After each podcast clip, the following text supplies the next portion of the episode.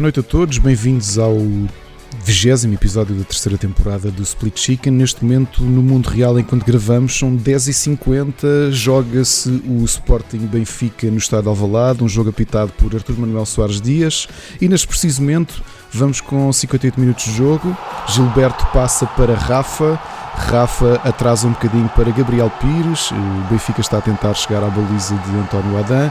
Um passo para Vertogen, ou lá como se diz o nome, não sei como é se diz. Agora Grimaldo com a bola, tentar aproximar-se, passa para Gabriel Pires. Vamos ver o que é que vai dar este lance. Rui, vamos ver.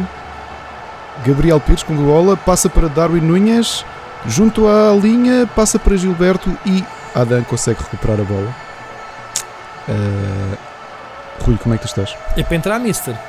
Já que é assim. Siga. É, entre campo. Rui, és tu, ok, és tu, bora, bora, bora, bora, bora. Passa, passa, passa, passa, passa, passa, passa. Não tenho jeito. Sabes que parecia que eu estava. Parecia mesmo que estavas a, a a ver a bola, meu. Não, eu não estou a ver a bola. O que eu estou a ver, como eu não tenho Sport TV, tinha o site do Record aberto e eles têm Ah, aquela eu- coisa era interativa que, tipo vão mostrando. CMTV que eles comentam e, e está-se a ver a, a bandeirola ou o que é que é aquilo. Era, era Ah. tipo isso. O que eu estou a ver é o ecrã, um, um relevado virtual e depois a bola vai se deslocando Uhum. Certo. e aparecem Tipo, os o- números o dos jogadores. Manager já é mais bonito que isso, até. É verdade, É, é, verdade, é, isso. Epá, E eu estava, li- estava literalmente a seguir o, o, Isso o jogo. views. Não, não estava a Isso dá inventar. views porque é que eles não há de fazer isso. É mesmo assim. Portanto, o pessoal goza com a CMTV e essas uh, split screen, não é? Em quatro câmaras e o caraças e está o, o calado a olhar, calado a olhar para uma calado, bandeirola de a olhar calado para a televisão porque o homem está a ver o jogo e de vez em quando faz assim. Ah! Vê-se que é benfiquista. Ah, pá, falhou. Pronto. Mas é o calado que está calado, claro, a assistir a, assistir a bola. Então, Ricardo, é, é mesmo assim. Se quiseres, podemos gravar amanhã e vais ver a tua bola. Sabes que eu estou ahm, completamente desligado de futebol. Eu jurei que não queria Eu saber sei. de futebol desde o início da pandemia e continuo assim. Vou sabendo que um ou outro vai tendo Covid, mas isso é porque eu leio a Maria e é lá que essas cenas aparecem. Portanto, não falam de bola. Falam o que é que os jogadores andam a fazer. Sei que o Ronaldo, por exemplo, uh, furou o confinamento e foi curtir com a mulher e tem todo o direito para os Alpes, foi esquiar e porque ele fazia anos ou ela fazia anos, já não sei quem é que fazia, ou fazia anos de namoro ou whatever, tem todo o direito. E o que é que eu sei mais sobre o futebol?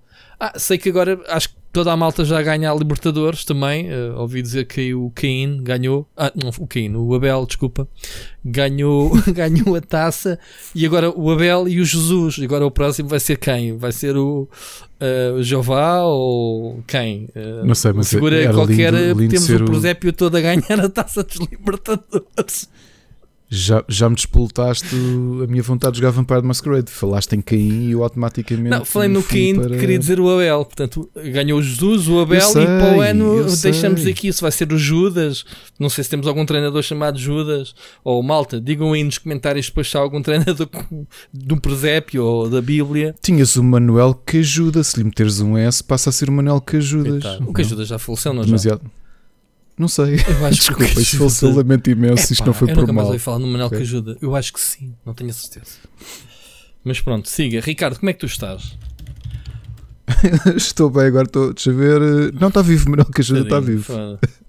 Não, mas ele desapareceu da Pronto. cena do futebol completamente. Tá, nesse clube é que ele. Estou aqui no 0 a 0. Ele é diretor que do está Académico de Viseu. Pronto, estou a ver aqui. Mais rápido que tu. Ok? É, não. O ano, na década, a época passada estava no Leixões. Então pronto, não quer saber. Não quer saber. Se ele está vivo, coitadinho, deixa-o estar. Ahm, Ah, não, está sem clube. Olha, ficou desempregado. Este. pronto, Tá. cena- desempregado? Cena do Covid. É mesmo assim. Uh, sabes também quem é que ficou desempregado e já lá vamos? Foi a Jade Raymond. a gente já lá vai falar de coisas sérias, uh, mas ca- calhar todos. E pronto, pandemia, a pandemia não facilita. Então, Ricardo, como é que foi a tua, tua semaninha? Conta-me lá. Antes, antes de passar. Não sei, já perdi um bocado a noção. Olha, já não há, já não há uma- a segunda nem a terça, não é? É, é só tipo bom dia e até amanhã, não é? Não, Eu não, eu não, olha, vai parecer brincadeira, mas no outro dia, acho que foi ontem que perguntei à Ana, as presidenciais foram há quanto tempo? Ana, fez hoje uma semana. Eu, aí, a sério, fez? não, não tenho percepção de. Eu acho que nem tu nem todos. Eu acho Olha, felizmente que eu já comprei as prendas da Ana, que a Ana faz anos eh, este fim de semana, porque eu compro com alguma antecedência. Estás a dar spoiler, ela está aí ao teu lado e, vai, e ela. Ela não sabe o que é. Está bem, mas. Ela, ela, sabe que chegou e eu até pedi para ela não abrir a caixa da Amazon. Portanto, não, mas podias ter dito que não compraste este ano porque há pandemia, já, já servia desculpa. Com, comprei e, e de repente olhei para o calendário e assim: Ah, já é este fim de semana. Pá, é uma coisa. Então, o tempo vão, está a passar. Vão fazer uma, uma festa fora. Se, se quiseres, se quiseres, eu, eu, se vocês quiserem, pronto, aqui entre nós, e obviamente quem nos está a ouvir, também não estou a ser, não estou a ser parvo, estou a falar a sério. Se quiseres uh, um, ir festejar os anos da Ana, um, eu conheço um restaurante que abre. aquilo, aquilo é fixe, tem, tem, tem acesso a, a, um túnel tipo Veneza. tu chegas de barca, chegas de barca pelo túnel do esgoto Exato. e entras no restaurante e depois tens aquilo é. Lembras-te dos uh, speakeasy, é tipo, mas é para comida. Uh, estás a ver? Exato. Então temos em Lisboa um, se quiseres eu digo, mas não contes a ninguém. Aqui, malta, que nos está a ouvir exato. só entre nós, se quiserem, a gente, a gente não, eu digo e aquilo é fixe. Acho que aquilo. Aquilo depois tens sauna no fim, não é? O tipo banho, se quiseres. Sim, né? aquilo pode de, acontecer é ainda vais, não pagaste a conta e tens que fugir. E é fixe porque às vezes podes comer de borla. Estás a ver? Uhum, uh, tem uhum. essas vantagens. Comes, comes e depois no fim vais deixando de estar. Pode ser que haja alguma denúncia e tu tenhas que fugir e pagas. Pá, podes ir dormir ao hotel. Ou uma coisa assim. Epá, novamente, eu sei, não, não falando muito disto, mas é engraçado é que notoriamente quem está a fazer isso, e mesmo os clientes, isto já nem é uma questão do dinheiro, porque obviamente que os restaurantes estão a passar mal. Ou seja, quem quisesse podia na mesma comprar a pagar a refeição em takeaway, porque é suposto, não é? Não, mano, é a cena do Eu acho que ali é o incumprimento pelo incumprimento. Law, meu. É, é só isso. Como, como a malta no, à porta do Lapo, não é? Que andam a fazer hum. manifestações lá à porta. Hum. Sim, o pessoal a dizer é, que conhece os é, bares pronto, clandestinos então. é o Speakeasy, man. Bar clandestino no Caixo de Dré é o Speakeasy. Uhum. Portanto, pronto. agora quem quiser tá abrir qualquer coisa, chame-lhe Speakeasy. É logo. É garantido que vai ter lá montes de people. Mas pronto, eu não tenho pena de ninguém e neste momento muito insensível. Pá, e eu tenho tido casos na família que apanharam de uma forma ou outra, pode calhar a todos nós, Também. mas eu não tenho pena desta malta, desta malta que anda aí e, e pá, todos os dias estou com receio de receber um telefonema do meu pai, que é taxista, que diga: Olha, claro. apanhei para ganhar meia dúzia de trocos porque não há ninguém na rua. Já lhe disse ele que é estúpido de estar na, em casa, mas ele é. Pá, é que tu vês, tu vês aquelas notícias, pá, triste, não é? Porque a morte de alguém é sempre a morte de alguém, só que tu, depois tu vês o, o contexto. Nós falámos aqui daquele tipo do fitness polaco, aquele Instagrammer, é? uhum. aquele influencer que dizia que isto era tudo mentira e depois morreu com isto. Vi agora também uma notícia de uma youtuber brasileira que dizia para as pessoas se insurgirem, fazerem festas. Certo, foi como a festa do, do Santos, agora de, de, dos Libertadores. Quer dizer, aquilo é ridículo. Eu não vi, por acaso não vi, não tenho ideia do que é que estás a falar. Não viste? O Brasil todo na rua. Não. Tipo, tipo, tudo a comemorar aos beijos e aos abraços, tipo multidões na rua. Tipo carnaval, okay. estás a ver? Carnaval Pois e o Carnaval vem aí também, não acredito que no caso do Brasil que consigam manter-se Carnaval, em casa. Carnaval tu tens uh, grande parte da população que trabalha o ano todo para o Carnaval e não havendo o Carnaval é basicamente o ano que deitas para o lixo. Eu não sei como é que. Aí, obviamente, o Estado tem que chegar à frente de alguma forma. O Carnaval exporta para o mundo todo, não sei se sabes. As imagens, os, eh, tudo, né? Carnaval do Rio. Sim, sim, aquilo em turismo é uma tarefa do caminho. É, o turismo, não é só o turismo, é as imagens. O, uh, tu vendes. Uh, Portugal, tu, claro. tu, lá na televisão, caras. É pago, transmissão, um evento como outro qualquer. Claro, claro. Pronto. Aí tenho alguma pena porque realmente é uma cena de cultura e, e tenho pena mesmo, pronto. Mas uh, não tenho pena da estupidez humana que é os estádios estão vazios, ninguém pode assistir, mas depois cá fora vai dar o mesmo. Então deixar sem a malta entrar lá dentro, era igual, caras. E depois iam se calhar mais controlados. Fazer, pá, não sei, já nem sei o que é que é isso. Eu até por acaso comentava, estava aqui a, a, a, conversar com o Mocas enquanto jogávamos League of Legends, não é? sabes que é o nosso, é a nossa adição. Uh, eu, epá, eu acho que este ano, apesar destas intenções todas de haverem festivais e tudo, eu não estou a ver isso acontecer. Repara, o Rock in Rio não é suposto ser em maio. Sim, eu não estou a ver isso vai ser adiado. E é assim, um, vai haver um grande delay entre o tar, estar tudo bem ou, ou, próximo da normalidade. Quer dizer, eu não digo nada, eu vou retirar o que eu disse. É estúpido. Claro que não. Ia dizer que as pessoas iam estar durante algum tempo com algum receio de ir, mas as pessoas são estúpidas e vão durante o Não, confinamento. não, não, não. Portanto, esquece, retiro o que Não digo. acredito. Não, eu não Yeah. acredito. Eu, já, eu próprio já pensei nisso, já fiz essa Se introspeção. amanhã saísse o reali- confinamento acabasse e pudéssemos fazer um festival, aquilo esgotava em Portugal. Não, E, garantidamente. e mesmo Aliás, pessoal em layoffs quando- e sem emprego, mas uh, dinheirinho para o concerto ou para o futebol lá. Portanto, Tu, tu viste isso no verão, os eventos que existiram Sim. cá, não é? Tipo Fórmula 1 e tudo, a malta esquece. Pá, é um evento, eu tenho de ir, tipo, esquece. É pois, para- O, que, o que eu digo é mais pessoal, porque eu já li dois argumentos. Eu li o argumento de. Já li artigos de malta que acha, psicólogos que acham que se calhar vai ser difícil Vai para algumas ser, pessoas Vou reajustarem já ter a minha mulher, uh, já me disse que mesmo que isto passe durante um tempo, pensar em viajar vai ser complicado para a cabeça dela. Portanto, Só que eu acho que vão, vão ver dois tipos de pessoas. Eu se calhar enquadro-me mais dentro do pensamento da tua mulher. Ahm, mas porque naturalmente eu sou assim, não é? Tu sabes disso. Sim, mas, uh, mas a gente também se adapta certo. A partir do momento em que a maior parte das pessoas ao teu redor diz que é seguro, tu vais. Vais ser Ou a partir do momento influenciado. em que tu começares a sair. Pá, sabes porque é que eu meço isto? Tu lembras-te quando eu fui a primeira vez ao escritório, que foi dia 10 de maio, ou logo foi, que nem dormi. Epá, houve uma altura que eu já ia. Que eu, eu tive meses, né? tive desde junho até à segunda semana de dezembro ir lá todos os dias. Epá, e já estava. Pronto, olha, é, habituaste, estás a perceber? Uhum. Não. Pois. Eh, é um, é um bocado mais isso. Portanto, acredito que quando isto acalmar que, que sim, eventos, se calhar é até o primeiro, porque por exemplo, a primeira coisa que eu tenho marcada já para maio é o John Cleese, o Come See Me Before I Die, o que é um nome altamente irónico, tendo em conta que foi uma tour que ele começou antes da pandemia arrancar, não é? Que é a última tour dele, porque ele também já está com 80 e 80 e Será que ele anos. ainda volta? Ah, espero que sim. Ah, só que eu não estou a ver nós termos condições, porque repara, Estamos a falar de níveis tu de lembras que o produção. John Cleese quando, produção tem nada a ver, John- né? Coisa com outra. o John Cleese quando anunciou isto, o espetáculo dele no Coliseu esgotou em poucos minutos. Ele foi abrindo dias até ao ponto em que tem oito dias seguidos completamente esgotados. Cá? Não acredito que é, sim, cá em Portugal foi um abuso, tipo, a procura para um espetáculo dele. Pá, pronto, a malta tem aquela coisa de eu quero ver um dos Monty Python, um dos principais, um dos mais conhecidos antes de dele morrer. Pronto, quero ficar com este quero ficar com este marco. Ahm, e agora tu pensa que se ele tem oito dias em que não há um lugar vazio na, no Coliseu, eu não estou a ver em maio tu teres deixarem fazer um espetáculo em que não tens distância de segurança. Pá, não estou mesmo a ver. Pois. E já o Rock in Rio, por muito seja em ar, ao ar livre, também não estou a ver, a ver condições para, para se fazer já. Ainda é muito cedo. Ninguém esperava que, que esta nova vaga batesse com esta força. Por acaso toda a gente esperava que, que esta vaga batesse com mais força. Com mais ainda? Sim, porque é, é- é curioso, eu acho que nós falámos aqui nisto.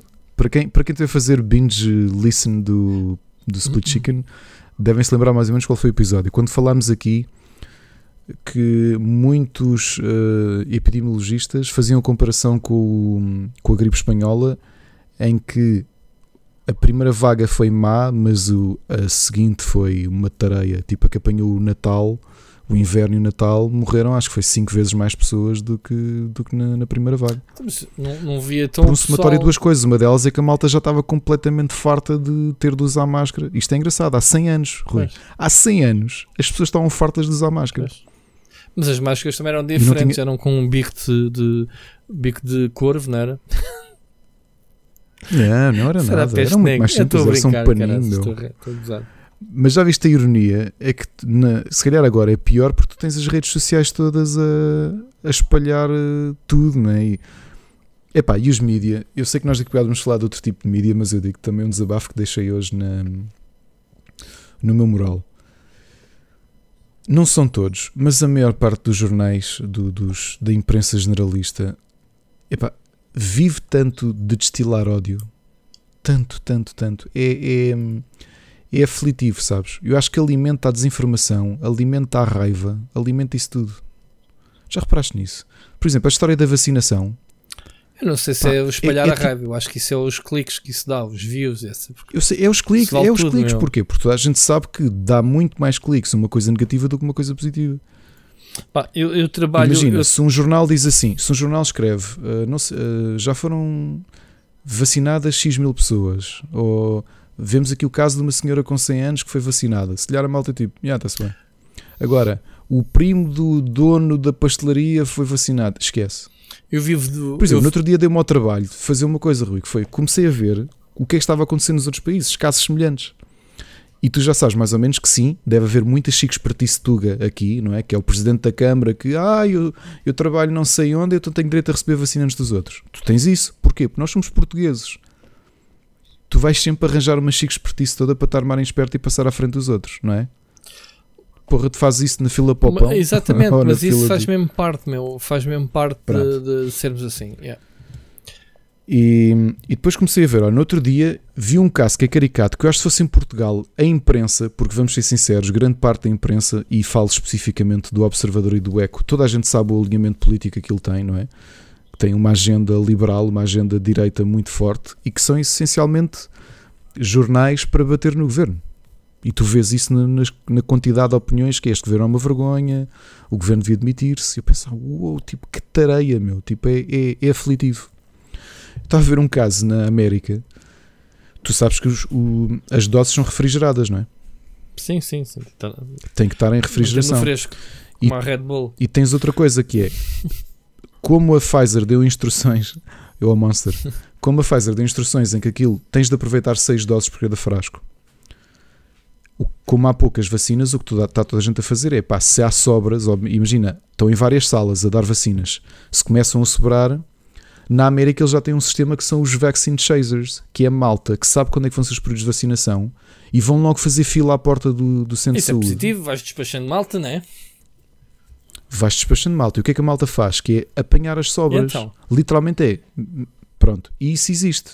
Mas a E dose, cá está mas a é a dose isso, correta, uma- certo? É normal. Só, que- só que. É a dose normal, só que imagina, tens um frasco e vai sobrar uma dose ou duas. Man, deitar aquilo fora é um claro, crime do pois claro, caraças. é isso que eu estou a dizer. Então, porque não? Eu, não? eu não conhecia isso, nem sabia que essa merda era assim. O, que, o que todos os países estão a tentar fazer é literalmente, olha, te contaram um Eu caso. pensei que as cenas já, que vinham foi- as doses todas eh, Não, prontinhas. porque aquilo é assim, como aquilo, como aquilo é refrigerado, abrem o frasco e aquilo dá para 6 doses. Sim, mas eu, eu vi, ok? eu vi as cenas de portuguesas a chegarem, aquilo vinha numas umas tampinhas com, com as seringazinhas já todas pipis. Sim, mas depois um caso que ninguém pensa que é tu és escalado para ir amanhã fazer eh, apanhar a vacina e por alguma razão não vais. Está lá o teu para apanhar e agora? Guarda no frigorífico, vou lá tá- outro dia. Está aí alguém disponível para apanhar? Não, o que a malta tem feito, especialmente quando estão a tirar diretamente do frasco. Estás a ver? Ou seja, o frasco separam logo na altura, fazem logo as Já doses percebi, já percebi. na altura. Já percebi.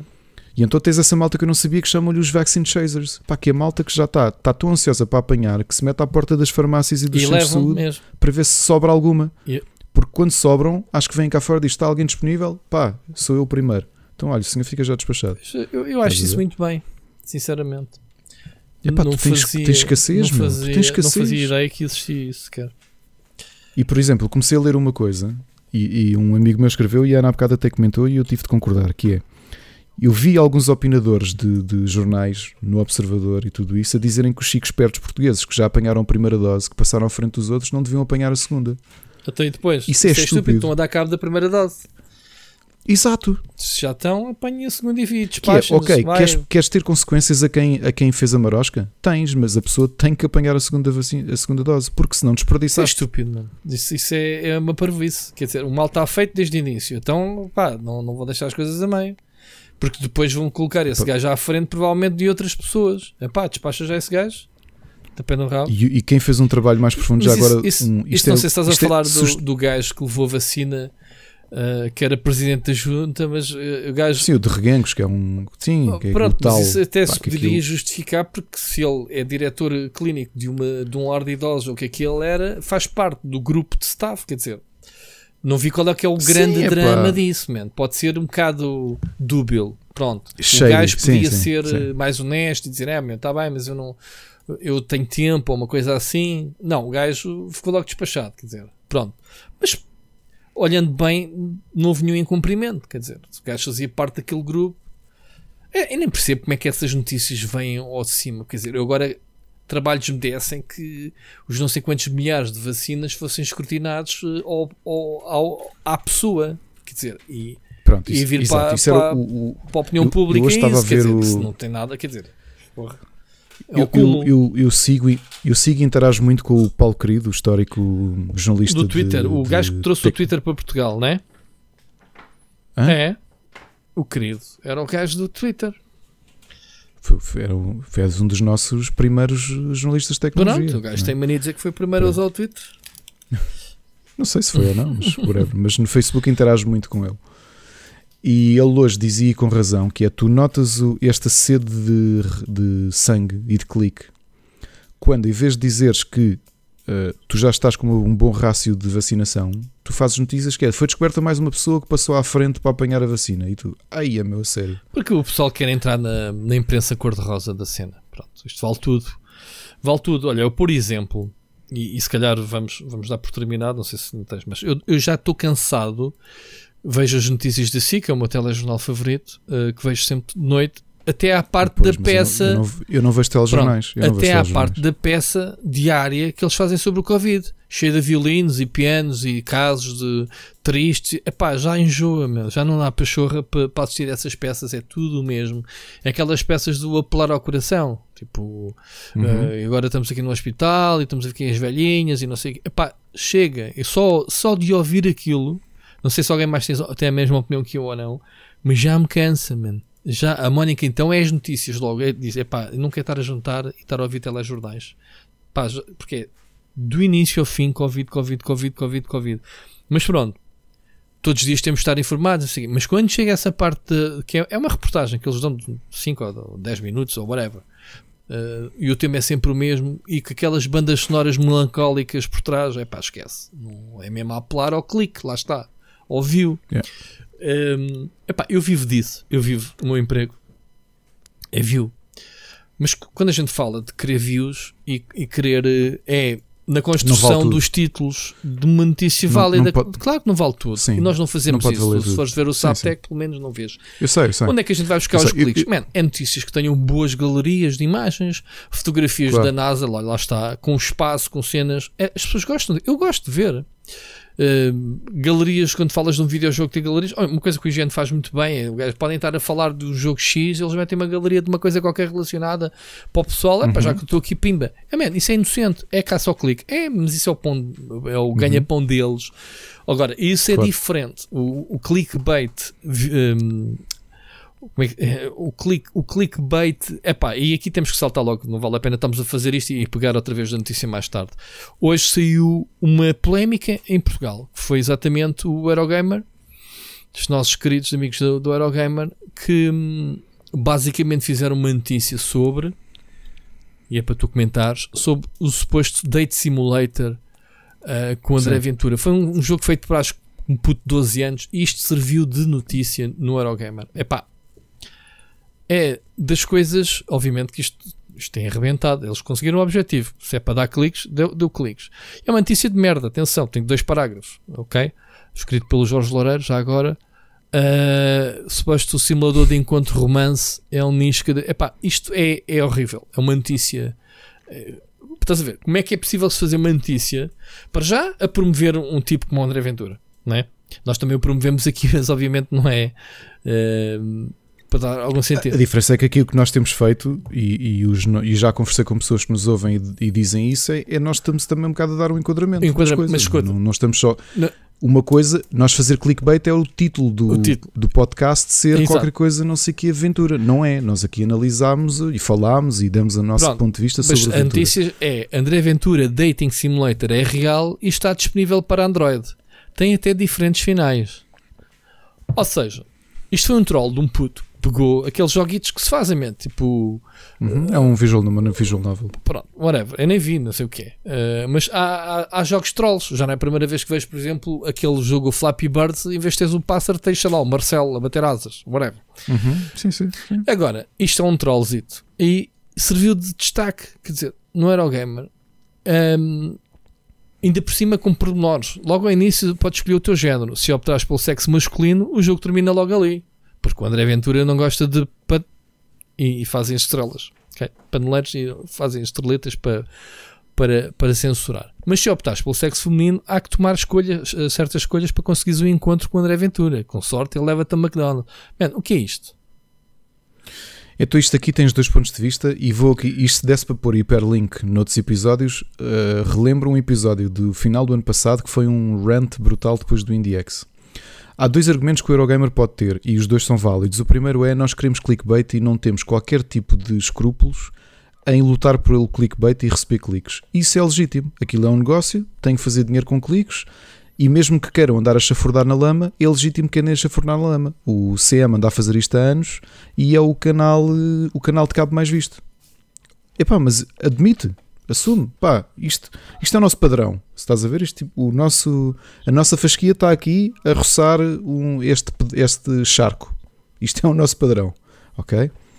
O argumento também pode ser queremos dar atenção ao desenvolvimento de jogos de português. E aí eu digo. Não, isto, isto yeah. não é um jogo, não. meu. Isto nem sequer. Novamente, se queres dar, o, se queres dar destaque, dás destaque a jogos que têm feito e sei lá, quando tens um evento internacional de indies que tem espaço para jogos portugueses, que já vais ver. Estás a perceber? É, é que estás sempre proposto a dar o flanco, a levar em na cara. Em defesa deles, isto está no, no Google Play. Atenção. Ok? Aqui a questão é a forma como se promove gratuitamente isto, de um tipo. Epá, estamos, quer dizer, bastava agora a indústria dos videojogos a promover, né, de, de, neste tipo de contexto, em termos de, olha um jogo do André Ventura, epá, era já que eu ia analisar, não era? Vamos já fazer review do jogo, a ver se presta para alguma coisa. Estás a perceber? Agora, hum, não sei, não sei, não sei a forma como se constrói um título, como se constrói. Pá, o título até poderia ser. Esta notícia até poderia ser feita da forma que é. Um, André Ventura já tem um meme em forma de jogo a dizer assim, pá, já há pessoal a gozar com este gajo. Exato. E, e pá, uhum. tu no título ficavas a saber se querias ler ou não. Uhum. Agora não, André Ventura é real e está disponível Android. Ele até parece que faz um, aqui um, uma. Como é que se diz? Uma uma sinopse do jogo. Estás a perceber? Uhum. Mas pronto, obviamente cada um escreve, cada um escreve o que quer e cada um faz o que quiser. Pronto, isto também não podemos ser hipócritas. Se tivermos aqui um jogo em que o protagonista é o Hitler, uh, temos que ver como é que a gente o vai enquadrar, não é? Não sei. Eu enquadrei. Olha, há pouco tempo escrevi um, um indie que era o Führer in LA. Hum. um jogo muito mauzinho, um shooter top-down, que, em que tu és o Hitler que teve em hibernação até aos dias de hoje e acordou numa arca frigorífica em Los Angeles e tens de escapar. O jogo é horrível, mesmo horrível. Um, pá, e eu escrevi um artigo chamado Führer em LA, Facho em Louros. Sabes sobre o que é que é, não sabes? Não é preciso dizer mais nada. É, Sim. né? Para meio entendedor, pá, clica se quiseres. Ok? Com a imagem de, da arte do jogo. O jogo é horrível. Okay. E mais, e mais uma diz, coisa, é tu vais ao Google Play e o jogo está com 5 estrelas de toda a gente. Quem é que mete isto? Estamos a falar de de de avaliação de quantas pessoas? 50 pessoas. Todas a dar 5 estrelas ao jogo. E depois temos aqui trolls e trolls e trolls. Portanto, isto aqui é um trollance. E o pessoal gosta por ser um troll. Mas a forma como é, como é feita a notícia, percebes? É, opa, temos aqui pessoal como o Glitch que fez um post a, a bater neles. Portanto, isto é, abre logo aqui, abre feridas entre os meios. Quer dizer, o pessoal já não. Muitas vezes já andamos aqui de costas viradas, sei lá, certas decisões e não sei o que. Agora, isto aqui é mesmo meter-se a jeito, não é? Um, não sei, não sei o que é que diga mais sobre isto, Ricardo. Pá, novamente, cada um. Nós já falámos sobre eles, já, já, eu fiz aqui um rant brutal, tu também já deste a tua opinião. Este é só mais um.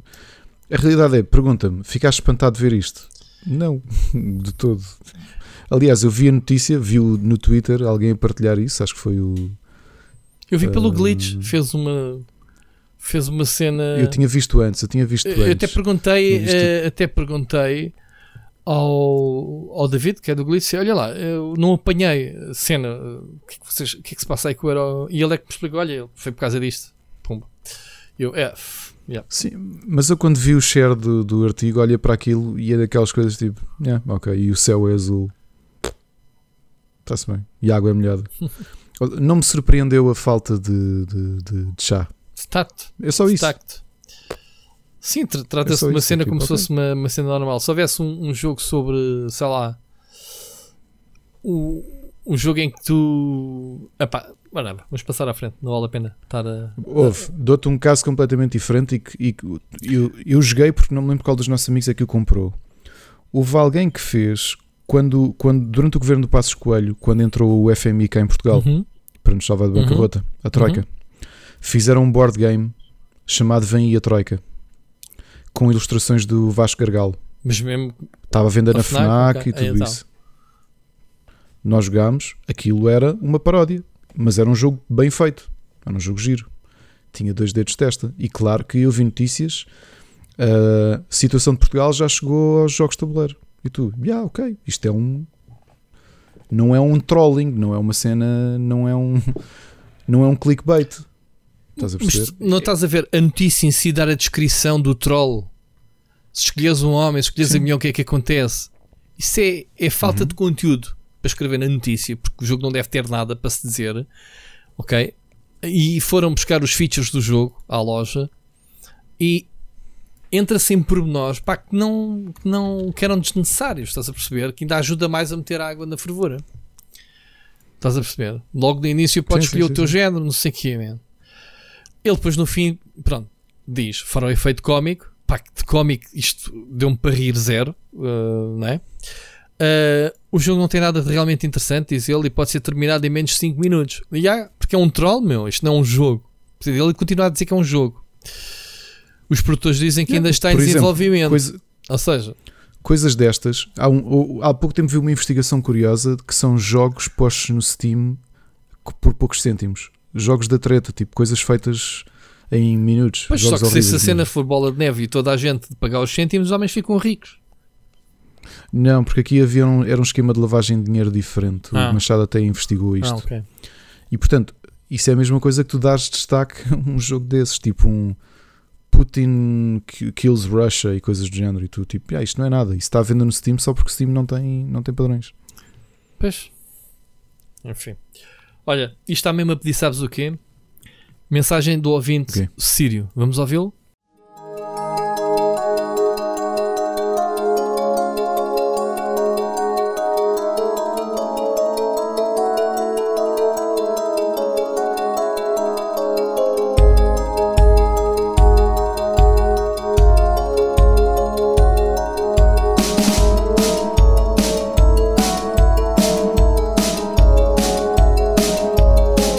Saudações e bem-vindos a mais um episódio da Verdade com o homem que todos adoram odiar. Eu.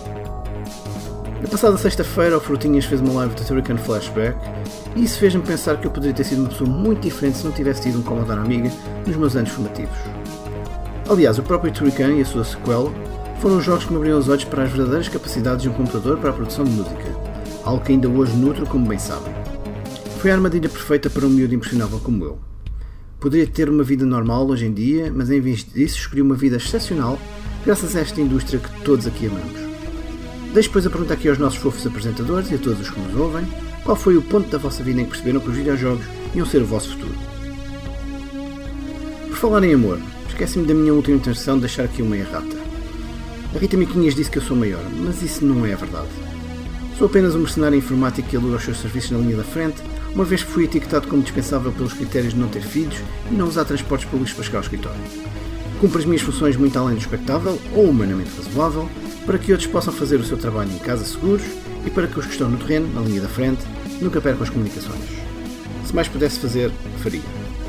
Comparado contigo e todos os profissionais de saúde, Rita, e com quem lida diretamente no transporte dos doentes, eu não sou nada e tu és uma deusa. Que todos tenhamos a sorte de haver mais pessoas como tu neste mundo. Janeiro foi o mês mais longo da minha vida. Não vai deixar saudades. O meu nome é Siriu e eu sou a verdade.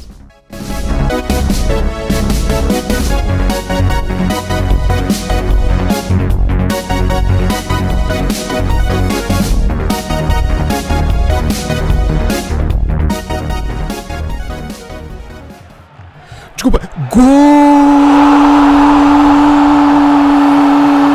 Não ouvi bem. Gol do quê? Sporting aos 90 minutos mais 2 por Mateus. Agora mesmo. Eu não posso crer que estamos a gravar um podcast e tu estás a ver e a comentar futebol aqui em direto. Leva a taça, rapaz. Leva a taça. Eu espero que o Sporting este ano seja campeão. Pronto, ficou aqui dito. Acabou de marcar um jogador que eu não sei quem é do Sporting. Mateus Luís Nunes. Não sei a cara porque estou a ver isto nestes interfaces tipo CM, eh, mas foi gol do Sporting. Pronto, ignoraste por completo uh, a mensagem do Sírio. Pronto. Não vou-te dizer quando é que eles marcaram. Foi quando começou a música final do, do Sírio. Olha, é para vocês verem como é que isto. Uh, a música do Turrican continua hoje tão deliciosa como era aqui há uhum. 30 anos atrás. O raio. Sim, na sexta-feira fiz, a, fiz uma live dedicada ao Turrican, na maior parte. E... Ah, pera, tu és o Frutinhas? Pensava que era. Juro-te que eu ouvi, pensei que. Ele, ele, ele agora chama Frutinhas e ainda não percebi porquê. Portanto, isto agora vai começar, já sei que se vai tornar eh, viral e pronto. Não, eu não sou o Frutinhas. Porque pá, anda para aí umas cenas engraçadas. Epá, eu juro que eu pensei que ele está a falar de outra pessoa. Uh, por causa, por causa desse sistema todo. Pois, mas não. É porque eu comecei, da mesma forma que tu e o Mocas me começaram a trollar, eu comecei a trollar ele. Olha, deixa-me só dizer uma coisa, uh, Sírio. Sempre que tu envias um áudio, eu sinto-me envergonhado pelo nosso podcast, porque o teu áudio está tão estupidamente bem produzido. O homem trabalha nisto, meu. Eu sei que o homem trabalha nisto. Tu sentes-te é envergonhado, é quem tem que se sentir envergonhado sou eu, que é que faça a remistura da nossa, do nosso podcast, mas, mas posso passar isso para ti. Ou passo para o Sírio, o Sírio começa-me a fazer a remasterização do podcast. Ouve, mas espera lá, eu, eu masterizo a minha, o meu áudio e que se eu conseguisse ter um mínimo de qualidade ou uma qualidade semelhante à dele. yeah.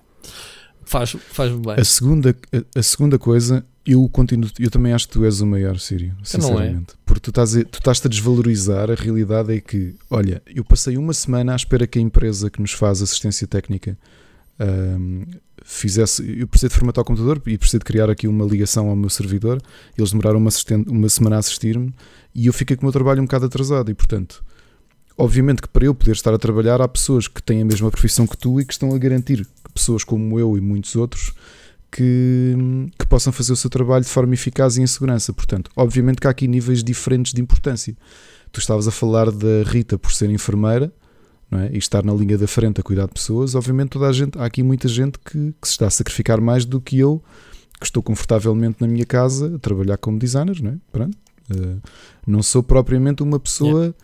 Uh, indispensável da sociedade, não é? Uh, ei, mas eu não tenho problemas em saber que não sou indispensável. Hum, e, mas olha aqui uma coisa, o, o Sírio, outra vez, o nosso o nosso MCU do Split Chicken, uh, ouvintes a mandar mensagens aos outros ouvintes. Eu acho tão delicioso uh, esta é. cena. Eu sei que o, o, o Siri e a Rita conhecem-se, obviamente, uh, tal como eu a conheço. Eu conheço-o pessoalmente, inclusivamente. Um, já tive com ela várias, eu não tenho esse prazer, mas vezes. já que. É muito fácil estar com a Rita, ela vai ter contigo onde tu estiveres. Não, tu, tu agora estás a falar do, do Sírio. Ah, que o Sírio. O Sírio não o conheces também porque, porque não, não queres, porque ele vai ter contigo onde tu quiseres. São pessoas porque assim. é uma figura mítica Sim. que quando o Jorge, quando o Jorge Vieira e tu me disseram que já o conheciam pessoalmente. Sim, porque o Siri é uma pessoa normal, simplesmente tem uma persona na internet e quando se diz internet é canal, redes sociais, whatever, que uh, ninguém precisa de saber mais da vida dele. Ele, obviamente, se expõe a dizer que, é, que é técnico de ti, mas pouco mais sabes. Uh, e acho muito bem, ele consegue separar muito bem a persona dele. Mas se tu o conheceres claro. bem, pessoalmente e mesmo na net a persona e ele são as mesmas pessoas. É a mesma pessoa. Portanto, okay. um, quem sai do, do círculo dele nunca há de saber e não precisa de saber. Nós sabemos, mas, ele já é aqui uma figura aqui... no podcast. Quem ouve o podcast também já o conhece. Quem o conhece. Mas está aqui, uma, está aqui a promessa de quando isto, Agora, quando, quando a coisa voltar à normalidade e houverem eventos. Claro que sim, pá, se ele não, não vai ter problema nenhum. É... Ele também não é pessoa de ir a eventos porque não gosta de se de expor, digamos assim. Mas é uma pessoa perfeitamente normal.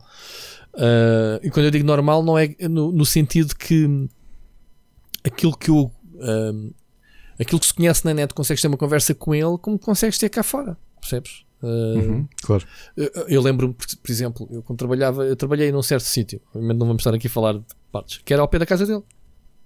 Cheguei a ir almoçar uhum. com ele, ter comigo e com o David Oliveira. Fomos a almoçar uma vez, ou, ou encontramos no corte inglês até às por acaso. Uh, a loja, uma loja que, que ele ia comprar coisas, eu também ia lá e encontramos lá.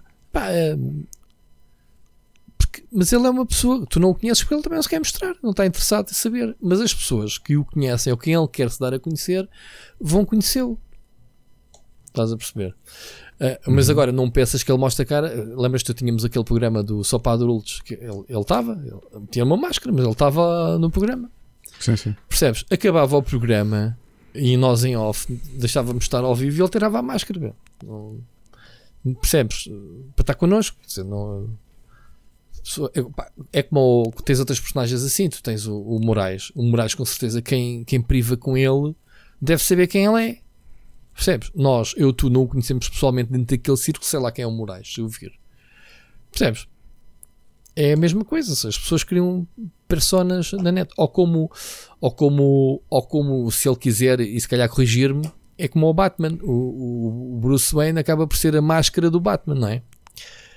Por ser ao contrário. Sim, há quem, há quem é? isso. Pronto. Ao ao cabo. Enfim, grande Sírio. Olha, eu gostei muito de ouvir a, a mensagem dedicatória que deste à, à Rita sobre o- aquilo que tu perguntas. Eu não sei. O ponto de viragem nas nossas vidas que dissemos que os videojogos ia ser. Eu posso dizer que.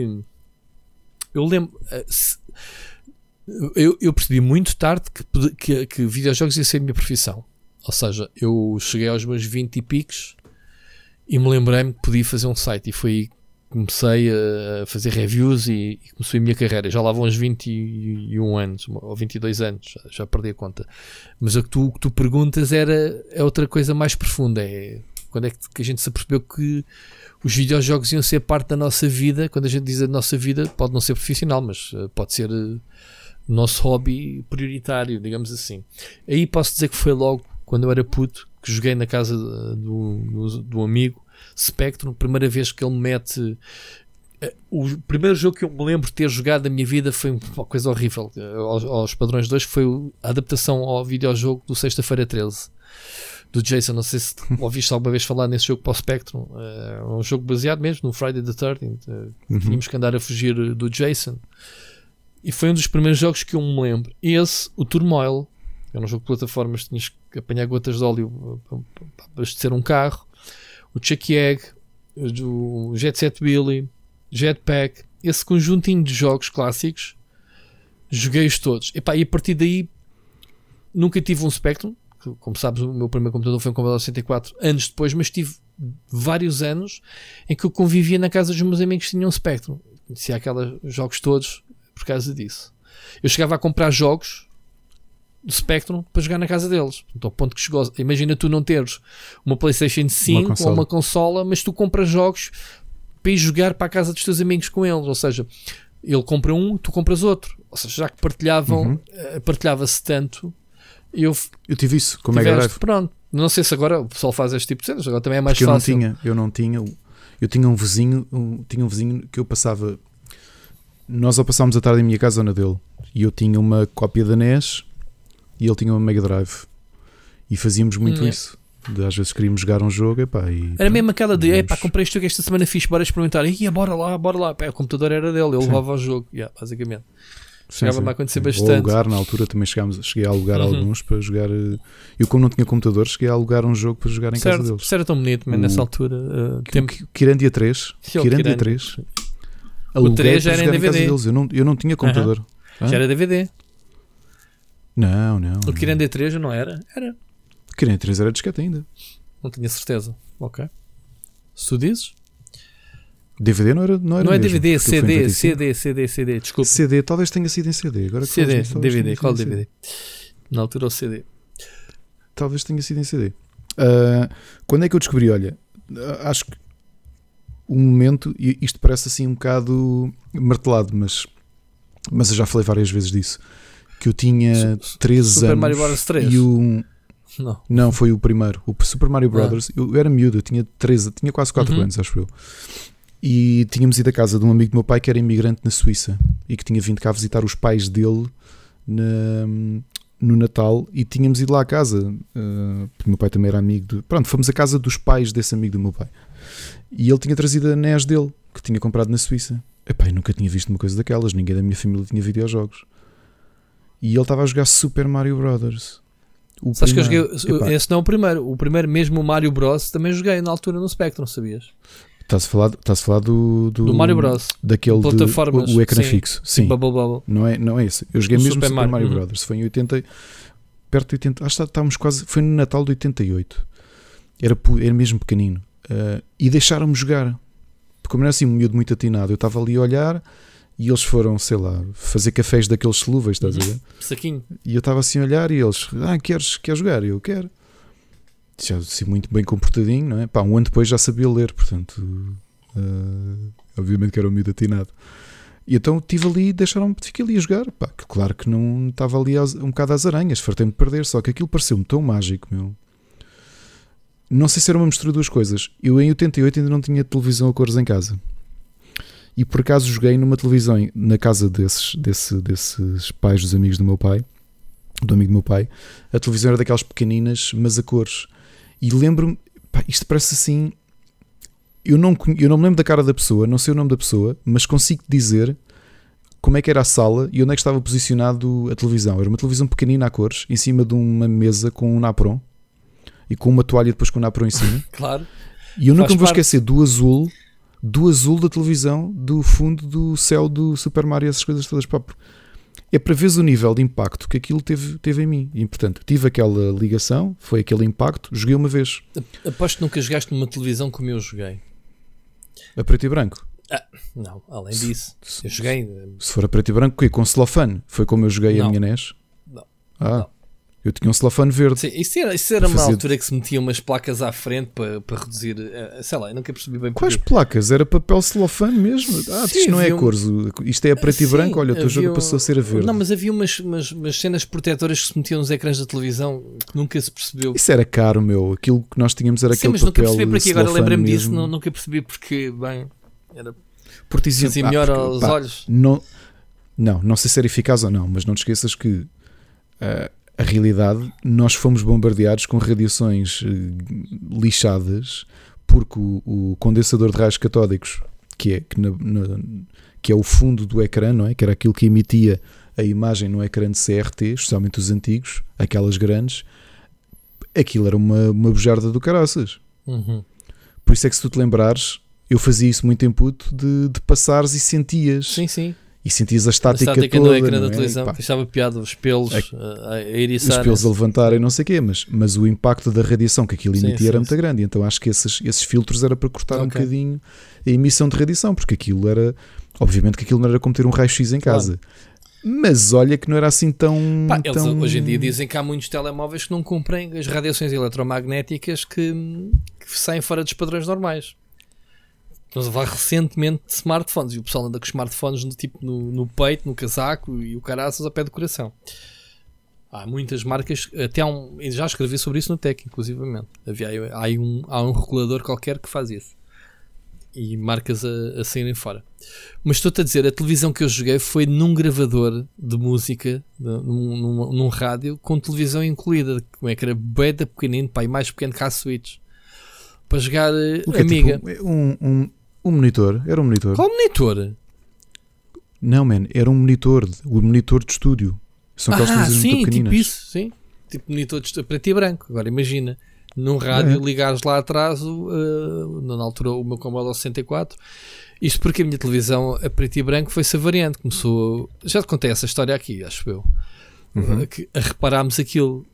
A, a- a televisão era reparada com ela ligada à tomada. Não sei como é que não apanhei um esticão, uma coisa. Eh, A, a placa, havia lá um ferrinho que tinha que fazer um contacto, começou a queimar a, a bolacha do, do circuito, whatever.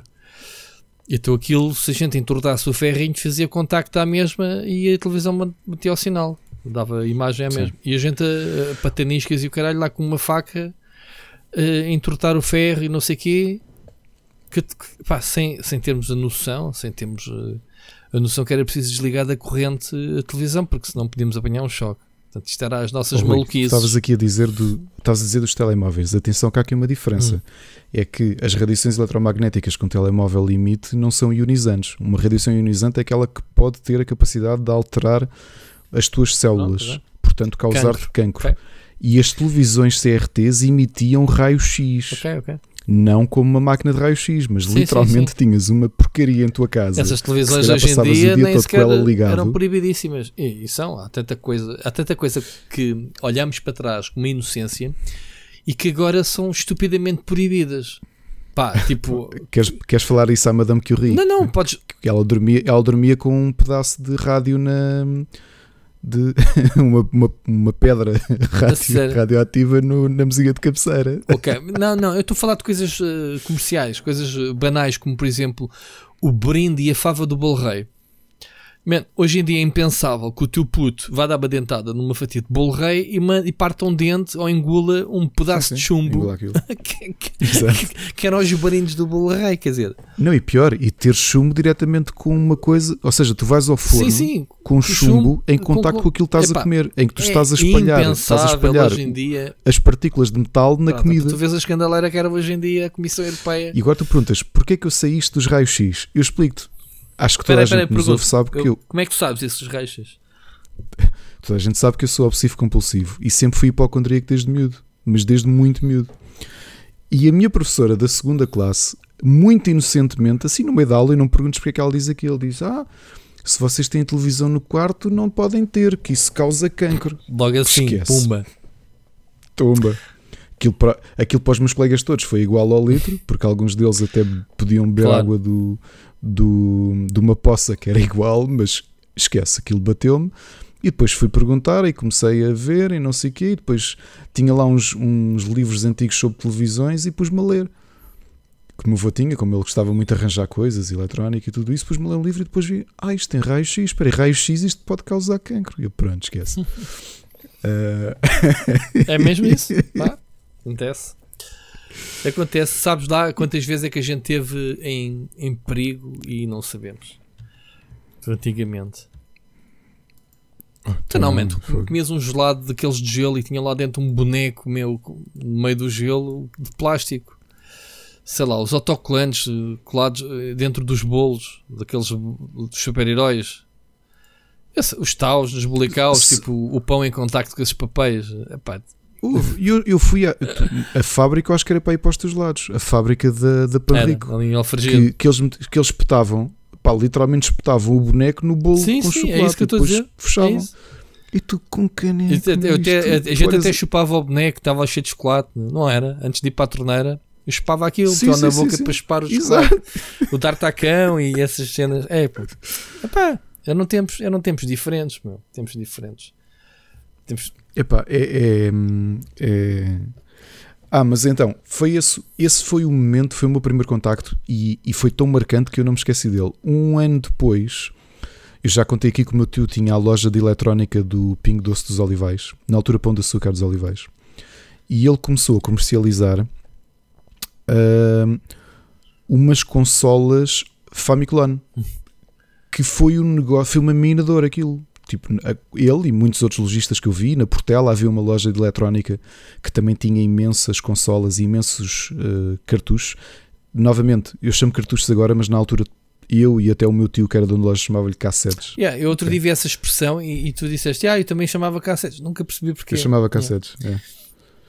E então, aquilo que nós hoje sabemos que não era, eh, novamente, para, para quem nos ouve, a gente sabe, a representação da Nintendo, nessa altura não sei se já era a Concentra, mas muito pouco depois foi a Concentra. Portanto, na prática, tu teres lojas em centros anos, comerciais a 30 vender, anos, Nintendo, ou 20 ou 30 anos. mas teres lojas a vender consolas que eram falsificações da Nintendo e que eu não, eu, chegou uma altura que eu não conhecia ninguém que não tivesse uma daquelas. A minha família toda tinha, porque no- depois nos natais seguintes toda a gente comprava uma que era tipo a prenda lá de casa, estás a ver aquela prenda que se compra para a família, é isso. Era outros tempos, não, não E tinhas a fiscalização, não tinhas. eh, Não tinhas E, e então o meu tio, a primeira consola foi obviamente o meu tio comprou uma, ficou logo uma para casa dele e foi a casa dele e eles, as minhas primas tinham uma versão que tinha o Mega Man 1. Epá, eu lembro perfeitamente de simplesmente me sentar e ficar a jogar aquilo a tarde toda e depois o meu, meu avô juntou dinheiro e, e, ofereceu-me uma consola dessas. E foi aí, pá, foi aí, porque, porque repara, eu sempre li muito, sempre fui muito bom aluno, eh, sempre gostei muito de séries, de, de- sempre gostei de tudo. Só que os videojogos, de tudo aquilo que eu gosto, foi a única coisa que foi constante. Porque repara, a banda desenhada, de uma certa forma, uh, mudou a minha carreira académica, foi aquilo que definiu. Eu, eu cheguei ao secundário e tinha a ideia que ia ser artista de banda desenhada e eu perdia o fulgor com a banda desenhada. Os videojogos são a única coisa que nunca me deixou. Estás a perceber? Nunca. E não é que eu tivesse algum dia a ideia de vir uh, a trabalhar na área ou a fazer dinheiro nos videojogos. Muito antes disso. E eu olho para trás e é a única coisa que eu tenho paixão de, de mídia que, que, nunca me abandonou. Ou seja, desde deu muito pequeno, perto dos 5 anos foi quando tive a minha primeira consola, aos 6 ganhei o Game Boy num concurso da Nestlé. Uh, dos chocolates Toffee Crisp. Tempos de inocência, que saiam Game Boys nos chocolates, Toffee Crisp e caraças. Para quem tem revistas da altura, tem, revistas da Rua, da Rua Sésamo ou de banda desenhada, devem-se lembrar dessa folha de publicidade, que era uma folha com uma publicidade com, com uma ilustração da Nestlé que tu podias ganhar uma prancha de surf, um, uma aparelhagem e o sétimo prémio, repara, o sétimo prémio era um Game Boy e eu ganhei o Game Boy. Podias ter ganhado a prancha de surf Aliás, e eu... neste momento tínhamos o Ricardo Surfista. Exato, eu assim, man, tinha, estávamos aqui, era o Split Chicken, mas era um, um podcast sobre, sobre... Uh, ondas da Nazaré. Ondas da Nazaré, está-se bem, meu, yeah, era mesmo isso. Era mesmo isso. E, e acho que foi esse momento em que eu descobri que, a partir daí, foi, repara, este, o melhor amigo que eu tive na infância, este, o André, que era, era é irónico porque ele era o meu vizinho do prédio ao lado, eu morava no segundo direito, ele morava no segundo direito do prédio ao lado, cruzámos uma vez na rua e ainda sou do tempo de brincar na rua, não é? Com os, com os miúdos da rua. E foi a primeira vez que ele foi mal, para a rua eras brincar mal connosco. para os meninos, já ouvi dizer, cena das pedrinhas. uh, e, e, a nossa amizade nasceu porque ali no meio de tudo ele era um nerd dos videojogos já com 7 anos também era tão apaixonado por videojogos quanto eu, percebes? Yeah. Uh, que era a cena, não tínhamos dinheiro para estar a gastar em revistas, então muitas vezes ia para a papelaria folhear a revista da Mega Drive, lembras-te daquela que existia? Não. Eu não tinha Mega Drive, só que eu gostava imenso de folhear a revista não. porque eu, ai, eu não curtia tanto jogar este jogo. Eu não sei nada da Mega Drive. Pronto, Miguel Cruz estiver a ouvir isto, está-te. Mas eu já, já, já expliquei aqui 500 mil vezes porque é que a Mega Drive me passou ao lado. Passou, o meu, meu percurso de jogos foi outro tenho de saber tudo sobre os videojogos, man. É, já, é como o Siri está a chamar o Frutinhas, os Frutinhas é que sabem, man. Tudo sobre videojogos. não sou eu. Por exemplo, uma falha, uma falha grande que eu tenho é um, Spectrum, Amiga e Commodore 64. Tens uma falha? Porque tenho falha então não percebes eram nada, coisas que eu contactava. Então não percebes nada de videojogos, vês? É isso. Exato. Era, era, um, era um mercado que eu contactava muito, muito E eu era raramente. ao contrário. Posso dizer que a minha loja onde eu comprava os jogos da Amiga, comprava. Aquilo já era eu que mais fornecia a eles do que eles a mim, mas pronto, eu tinha uma grande relação com eles. Num dia para o outro cheguei lá, o gajo tinha da Espanha e transformou aquilo tudo. Tinha da Espanha, não, foi a Espanha uma vez e transformou e começou a trazer coisas do Combate 64, mas legais, cenas sem ser cópias, jogos mesmo originais e não sei o quê. Upa upa nos preços. Eu disse, man, estás a brincar.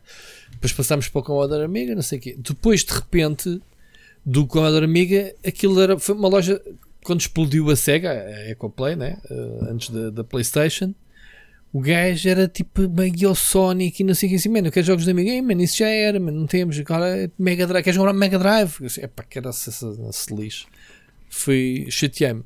Uh, só que depois comprei logo um PC de seguida e, e, a minha vida continuou pelo PC.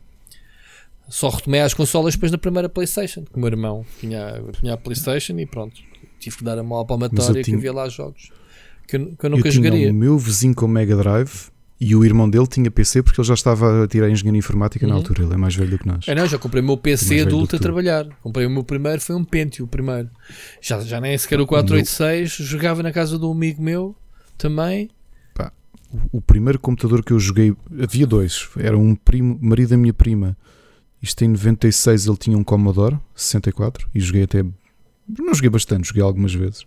Mas depois jogar mais foi o meu primo mais velho que comprou quando foi hum, para a Força Aérea eh, com um dos primeiros salários, ou juntou dinheiro dos, dos primeiros salários, não é? que ele também não, não ganhava muito, e comprou um Compaq, um 286, uhum. daqueles horizontais, lembras-te? Uhum. Por exemplo, foi aí que eu joguei o Broken Sword, foi com ele, porque como nós morávamos muito perto, ele era da Encarnação, dos Olivais Norte, Uh, muitas vezes eu ia simplesmente lá passar a tarde com ele, eu era 10 anos mais velho que ele, então simplesmente ficávamos os dois a. E tu ganha aquilo, aquilo que nós falamos muito, os point and clicks. Eu, eu gosto, gosto muito, não só porque foi um género com o qual eu, eu, eu cresci, mas também porque era um momento de partilha, porque nós jogávamos os dois aquilo juntos. Tipo, estávamos os dois sentados ao computador. Era um jogo que partilhava porque uh, eram, eu também tinha isso com amigos, ao telefone. Uh, como havia muito a cena de encravares, tinhas sempre aquela. Pá, quando encravavam o pessoal depois ia encravando no mesmo sítio, até alguém descobrir a solução Uhum. e ligar ao outro: Olha, descobri, é assim que se faz. Tô- Ou então começávamos a frase com eu sou muito bom, e o outro, vá, tá, diz lá como é que se passa aquela merda. É pá, sabes lá, pá. E o gajo começava ali a fazer eh, tipo armado e bom, até dizer a solução. E isso era bem divertido, mas não havia internet, não havia nada, não havia soluções. Íamos às revistas, falei-te naquela do, do Universe, do, do Fight Door com, com Uhum. merda do ferro, eh, que era o desespero. Mas tínhamos assim uma série de. Uma série, uma- vários jogos de point and click, eu papava-os todos. Nip and Saves. Ah, há, meu- séries, há jogos que nem sequer nem vai ninguém falar, né? O, o meu primeiro computador, eu recebi um computador que me ofer- eh, foi uma amiga da minha tia, que o, o, o filho também estava em informática e trocou de computador, e em 93 deu-me um Philips MSX. Hum. Epá, só que eu nunca usei. Aquilo ainda era na base de tu saberes mais ou menos programação até para pôr as, as coisas a correr. Eu, eu não sabia Sequer nada. tinha disquetes, Ainda o tenho guardado em casa do meu avô. disquetes de 5 e um Hã? quarto. Ainda não. E podi- podias ligar um leitor de cassetes e correr, correr cassetes Hum. também. E tinhas aqueles cartuchos também próprios da Philips. Tinhas uma portinha que. No mesmo sistema da NES, quase, estás a ver? Ok. Epá, só que eu não tinha nada, tinha só aquilo. E então, pronto, tenho essa peça. Até contei isso ao Miguel Cruz, que tem esse computador.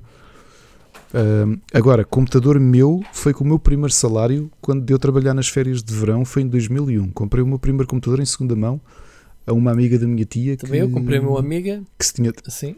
que se tinha divorciado e, e pronto, ia vender o computador dela. E eu comprei por 500 euros. Foi assim também, pá, compensou. Compensou na altura. Mas foi o meu primeiro salário todo para comprar o meu primeiro computador. Yeah. Portanto, yeah, videojogos continuam a ser transversais até hoje e, e é uma coisa que vai continuar. Uma coisa que, por curiosidade, hum, nestes últimos dias, o meu filho mais novo, eu já tinha dito que ele estava aqui a descobrir uns jogos, só que entretanto o irmão tem-no convidado para jogar Mario Kart. Então já o pequenino também Pá, já claro joga. que ele ainda, que ele ainda não sabe bem o que é que está a fazer, não é? Mas é engraçado ver. eh, Aqui, repara, o meu filho mais velho fui. Como eu sou, jogo muito mais que a Ana, que foi por ser eu a puxá-lo para os jogos. Agora já é um mais velho que puxa o mais novo para os jogos. Estás a ver? Yeah. A influência já é assim. Sim, sim, sim. Há, há, há pessoal portanto, assim, que eu exemplo, videojogos vai nunca ficar. consegui influenciar a minha filha. Quer dizer, a minha filha nasceu no seio dos jogos e quando, quando eu digo que a minha filha nasceu já era profissional do que Uhum. faz, portanto se- nunca lhe faltariam consolas ou jogos ou computadores e ela ignorou completamente até hoje, já vai fazer 16 anos ignorou completamente deve haver 500 colegas dela que lhe devem chamar aí a parva do caraças, man. Tipo, estou para ver quem é o namorado que ela vai trazer aqui a casa que eu lhe vou roubar. Tipo, vir para aqui para o escritório e vejo estar com ela, percebes? Hum, sim, sim, Estou sim. mesmo a ver o filme que isso vai um dia acontecer. Um, yeah, não tive essa, essa, essa cena passada à, à minha filha. Eu para o mais novo acho que ainda é muito cedo para ver, mas para o meu filho mais velho, é, ele gosta mesmo, mesmo de videojogos. Mas Mesmo. saber porquê. Se tu gostas e continuas a gostar, E, isto é como tudo. Pá, e hoje eu estava a vê-lo a jogar online Mario Kart e ele ia ficar em primeiro 5 vezes seguidas e ele não jogava Mario Kart pá, há uns 9 meses. não sei, lembrou-se para jogar com o irmão e depois o irmão não quis jogar mais. Ah, ah isto está para jogar online, não é? Pá, eu sim, então vou experimentar. Agora pá, fiquei em primeiro. Eu, ah, mas estás a jogar contra o computador? Não, não, não, estou a jogar contra os jogadores. Vês? Olha, está aqui este de Espanha. E eu, ok. Siga. Muito bem, vamos avançar. Um, uma notícia fresquinha, mesmo minutos antes de começarmos a gravar, soubemos, minutos, pá, uma hora, ou uma coisa assim. Mudanças no Stadia. Nós, nós, não sei se já experimentaste, nós temos elogiado bastante uh, o Stadia. Por exemplo, joguei o Hitman 3 totalmente no Stadia, Uhum, o, Cyberpunk e não sei o quê. Pá, e, e- e realmente é um serviço bestial em termos de. Pá, é, é uma consola, aquilo não. A única coisa que pode impedir é a internet. Tirando isso, se tiveres internet sempre e constante, funciona muito bem. O que é certo é que, ironicamente, o sucesso de Cyberpunk no Stadia repara, sucesso do Cyberpunk no Stadia foi de tal forma que fez com que a Google repensasse bem o seu negócio. Ou seja, os estúdios internos, que eles andam, já abriram quase há dois anos, não é? Tinham estúdios internos, inclusivamente com a Jade Raymond uh, à frente de, dos estúdios, uhum. tudo cancelado, tudo fechado. Jade Raymond foi para a rua, portanto, a única pessoa que lá está assim de renome é o Phil Harrison, que continua a ser o velho. O pessoal estava a gozar que o, que o Phil Harrison, onde quer que se metesse, uh, só trazia desgraça. A passagem dele pela Xbox, a passagem dele pela Sony, a passagem dele pelo, sei lá, eu lembro-me da Atari. Qual é que era o outro? Antes disso foi eh, Sony, Microsoft e outro lado qualquer. Bom, tudo assim, sempre barracas e o gajo nesta cena, presidente né, da divisão de, de Stadia, é o único que fica. Lança aqui um blog a dizer: Olha, a Jade Raymond decidiu, quem diria, decidiu seguir outro caminho e desejamos-lhe boa sorte, boas oportunidades o resto dos estúdios. Portanto, eles estavam a fazer jogos, uh, estavam a fazer jogos internos uh, e exclusivos para a plataforma, obviamente. Tinha tudo até para correr bem, porque a tecnologia funciona. Se os jogos tivessem qualidade, poderia ser uh, algo diferente.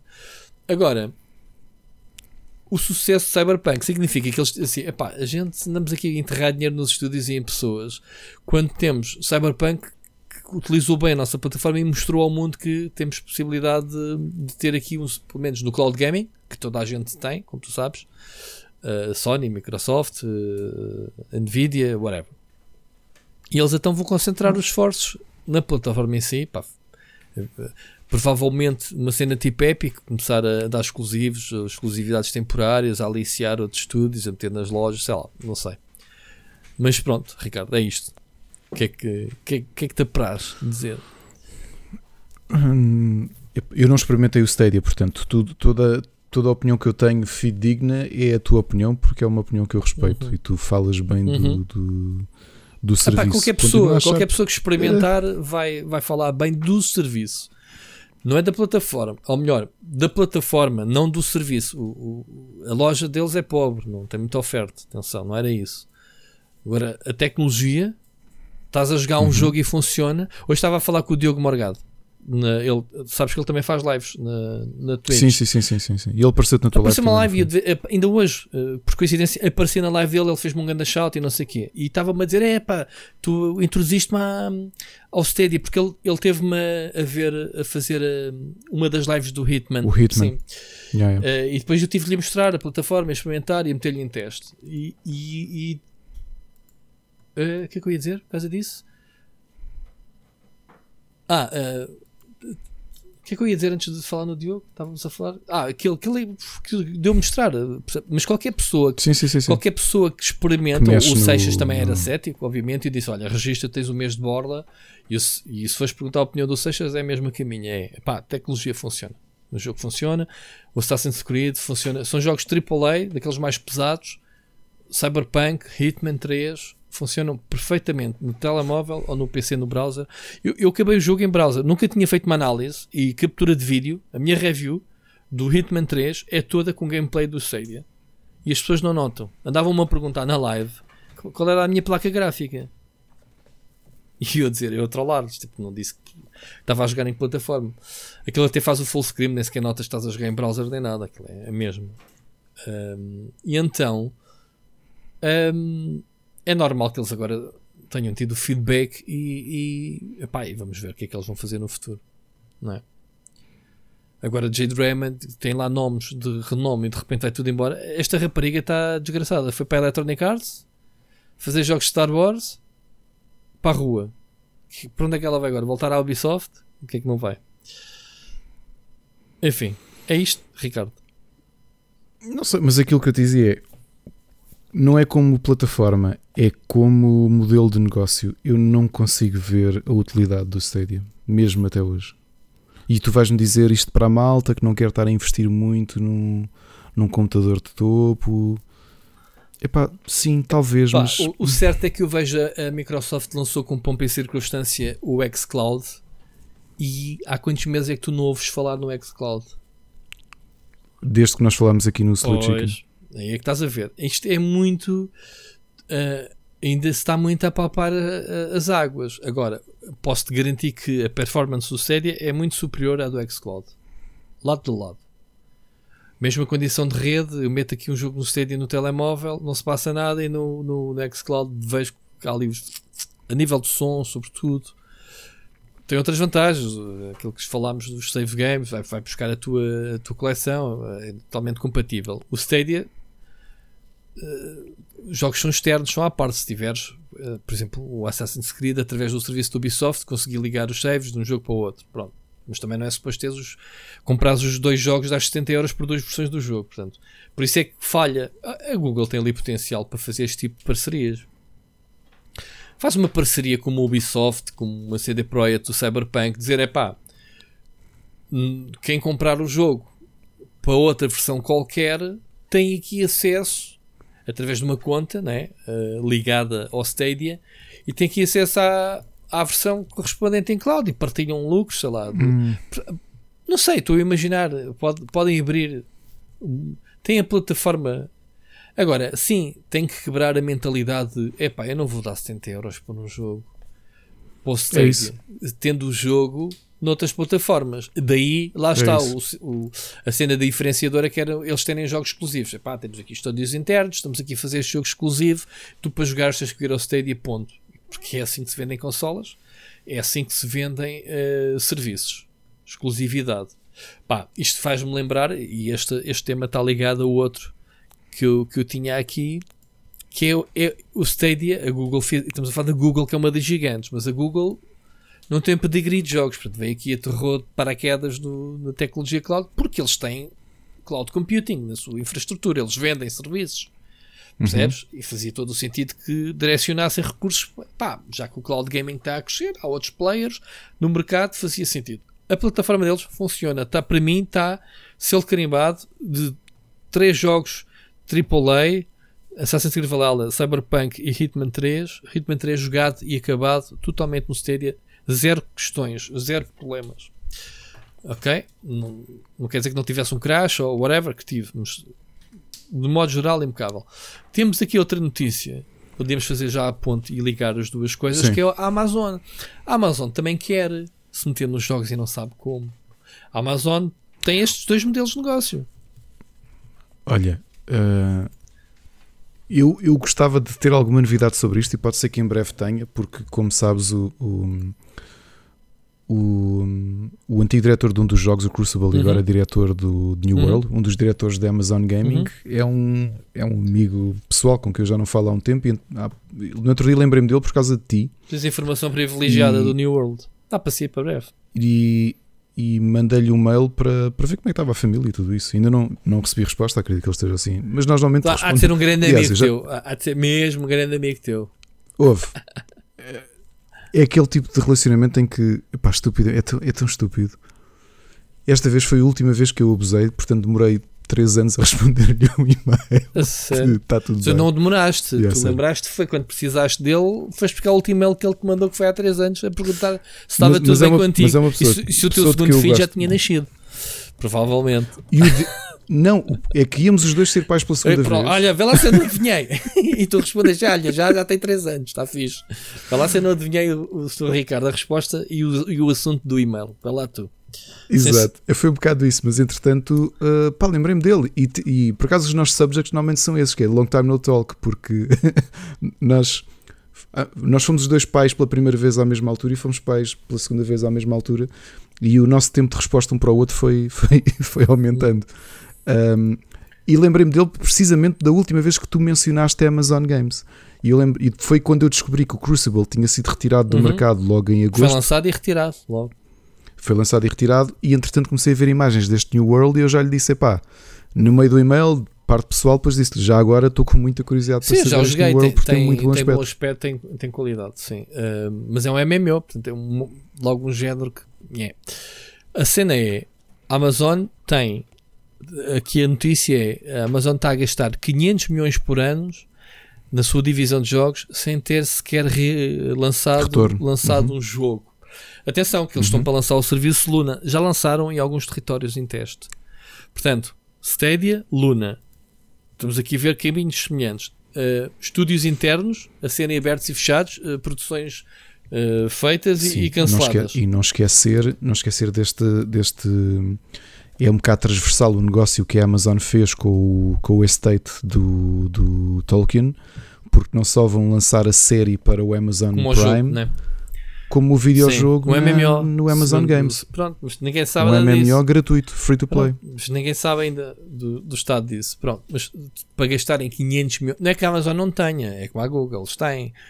A cena é na altura de fazer contas, obviamente que eles vão cortar eh, as apêndices, coisitas que não claro. dão. A Google chegou lá, ei, a Jade Raymond, esta malta toda ganha este dinheiro todo e os jogos não saem. E o próprio Phil Spencer diz no, na, na, cena dele que pá, uma pessoa que esteve ligada à indústria dos videojogos a vida toda, pá, como é que é possível, hum, como é que é possível, hum, sei lá, haver este tipo de comentários que ele diz qualquer coisa como uh, os jogos demoram demasiado tempo a fazer e recursos e nós não estamos para aí virados. Man, é tipo, não sabias disso ao início, logo na tua estratégia? Tu estavas à espera de quê? Hoje lembraste de fazer jogos e amanhã tinha jogos para meter na loja? Estás a perceber este tipo de mentalidade? Uhum. Então não há uhum. retorno imediato, é fechar. Pronto, é a mentalidade, é a mentalidade corporativa. Um, mentalidade corporativa e que empresas como a Google e eventualmente como a Amazon não, não funcionam não funciona. Agora, o Phil Bredesen é uma pessoa. Pá, se alguém conhece a indústria de trás para a frente, eu estava aqui a tentar apanhar. Quem, quem me falou nisto até foi o Calvinho, vê lá tu. Mandou uma mensagem. Tinha acabado de arrebentar. Um, e a piada foi que eram três: era a Xbox, a, a, Sony e a Stadia. E eu acrescentei até e a Atari, que ele também teve de frente da Atari, que também morreu, passou, foi vendida. Um, yeah, Basicamente é isto. Vamos ver agora como é que, como é, que é a Amazon. Sem lançar jogos, sem nada, vai ser outra, provavelmente, que vai desistir quando, quando não se lembrar. Estão a fazer, então, estás a dizer o Lord of the Rings. Nem se sabe nada da série, né? Não. Quanto mais, nada. quanto mais coisa. Enfim. Ah, e atenção, a Amazon teve pessoas de renome a passar por lá. Teve lá King Swift, quem não sabe, foi quem fez o Portal, na altura da Valve. Uh, passaram por lá, estou aqui a ler atentíssimo. Pessoal foram buscar à Sony, uh, foram buscar pessoal à, à Take Two, uh, enfim, pessoal que estiveram lá e já foram embora. Já foram embora, as coisas não desenvolvem, cancelam-se e siga. Isto não está bem, a cena da, da, da, da Amazon, não está grande espingarda. Aliás, já agora acabou de, oh, Rui, falando em cancelamentos, acabou de cair uma. Aliás, caiu há poucas horas uma notícia.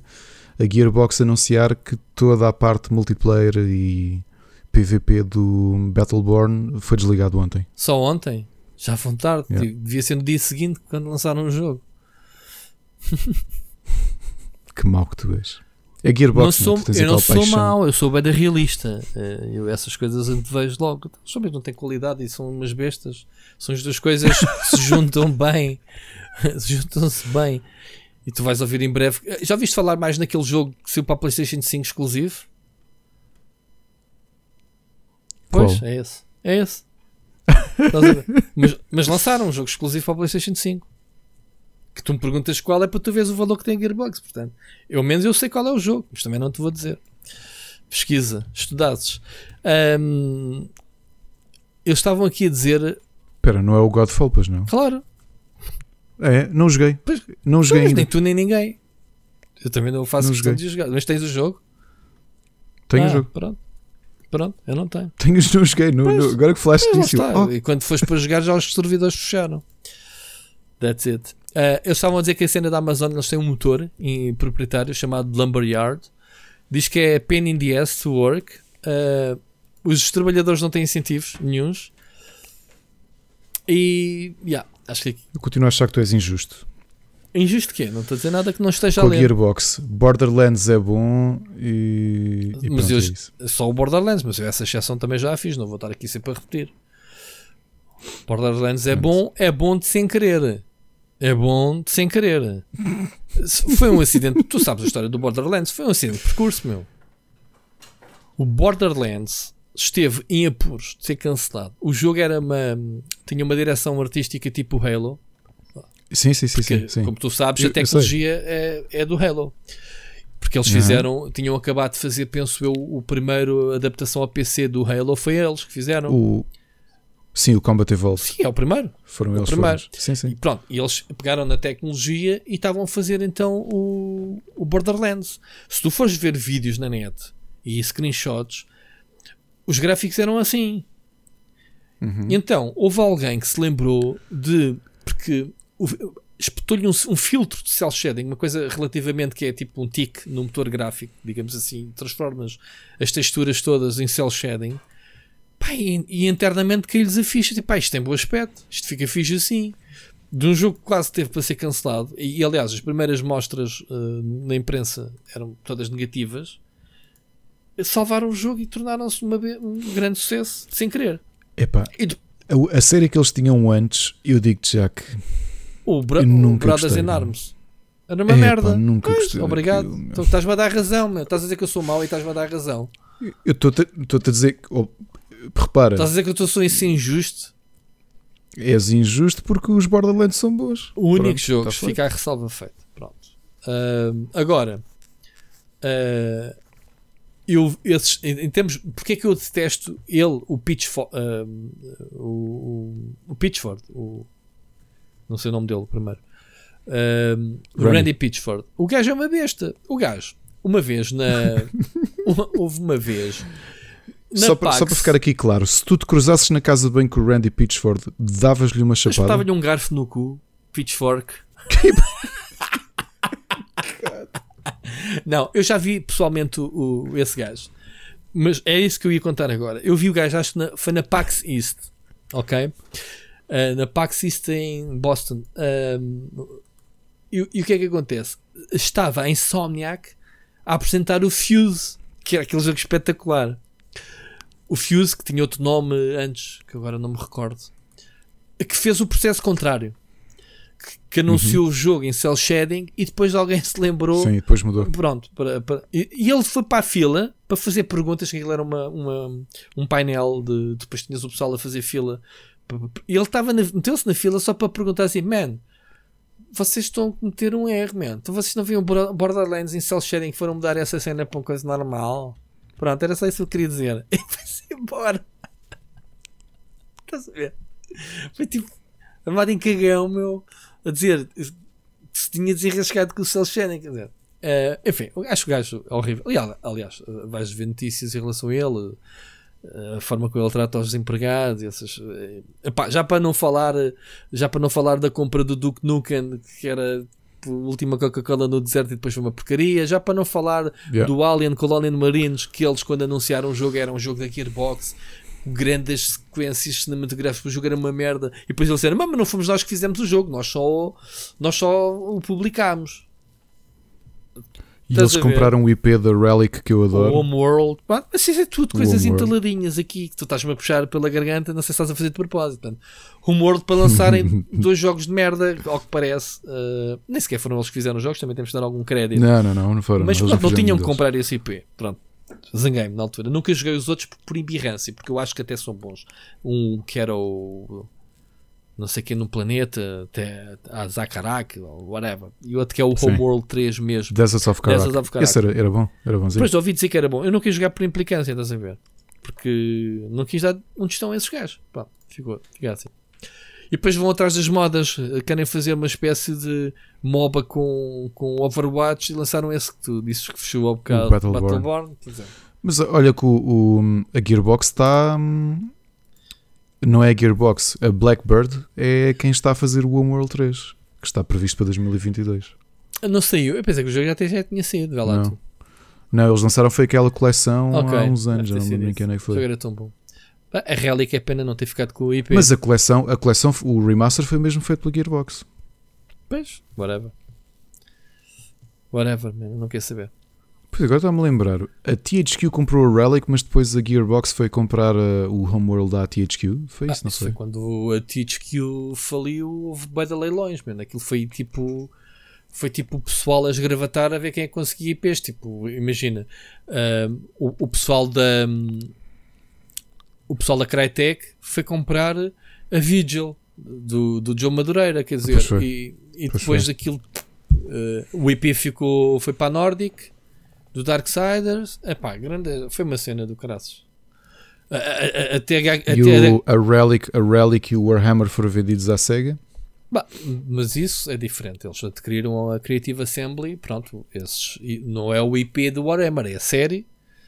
A série for um, o Dawn of War. Sim, mas o Dawn of Que é da SEGA. Está bem, mas porque o Dawn of War foi feito pela Creative Assembly. Está bem, mas o, o então, a, a, Games Workshop tem 500 mil estúdios a fazer jogos baseados. Eles são mercenários, claro. eles vendem aquilo a qualquer pessoa. Não foi a Creative Assembly, meu. Foi a Relic. A Relic é que fez os Dawn Sim, of War. Sim, desculpa tens razão. A Relic ficou com os, os Dawn of War, mas lá está, a licença é direta da Games Workshop. Quer que Queres ficar com o nome do, do Dawn of War para ti, o IP? Epá, coisas que eu não me lembrava, coisas que não me lembrava que a, a Take-Two vai-lhes buscar a, a THQ WWE hum. e o Ubisoft vai buscar o South Park. É, é isso que eu te estou a dizer. Quando a THQ faliu, houve, houve até tu podias ir lá comprar qualquer coisa, quer dizer, houve leilões, não é? Eu na altura cheguei a fazer um artigo que, da um Nordic, foi alguém, é que foi, alguém foi fotografar os escritórios da THQ para aí um ano depois daquilo hum. falir e ainda estavam prémios na awards na, nas prateleiras. É, não sei se viste essas fotos vi, na altura. Era um bocado. Era um bocado. É, então, é, como é que chamava os tipos da Nordic?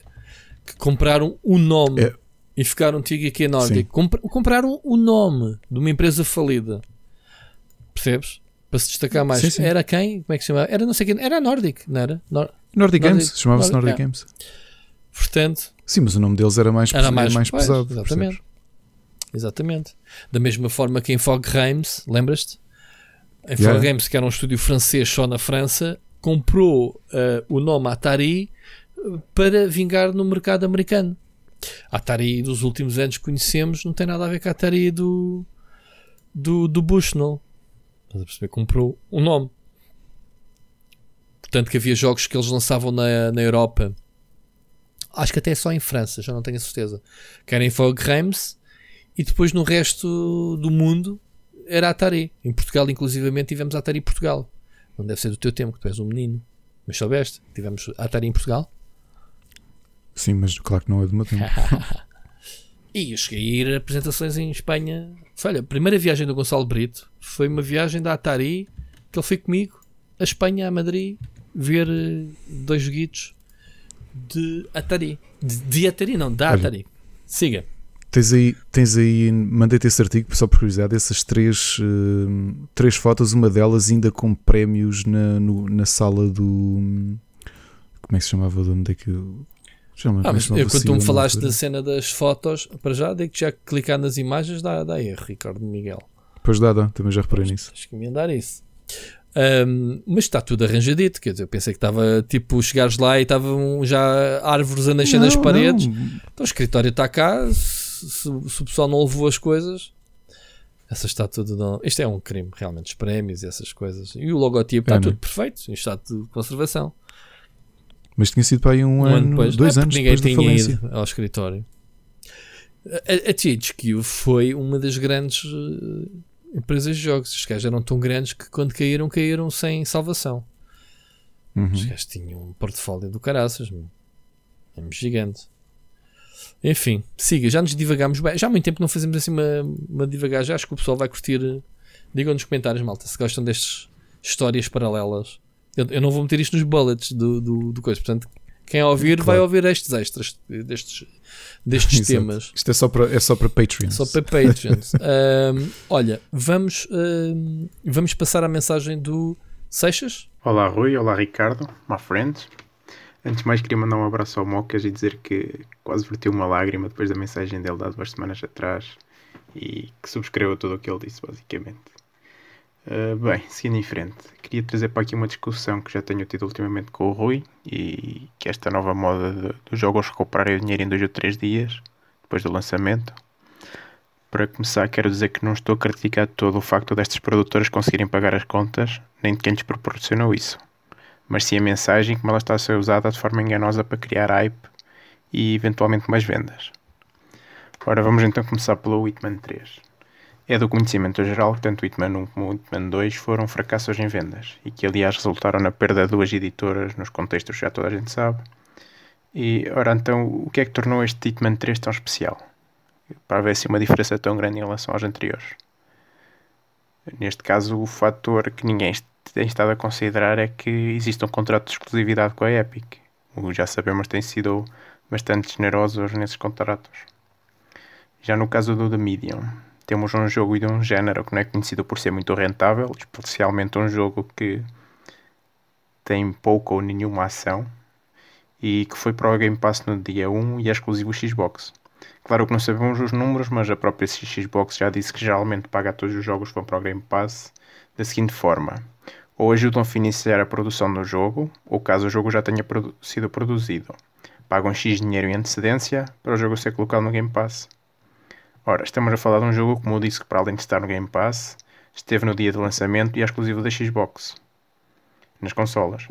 Imaginem quanto dinheiro não deve estar ali da Xbox. Isto tudo para dizer o quê?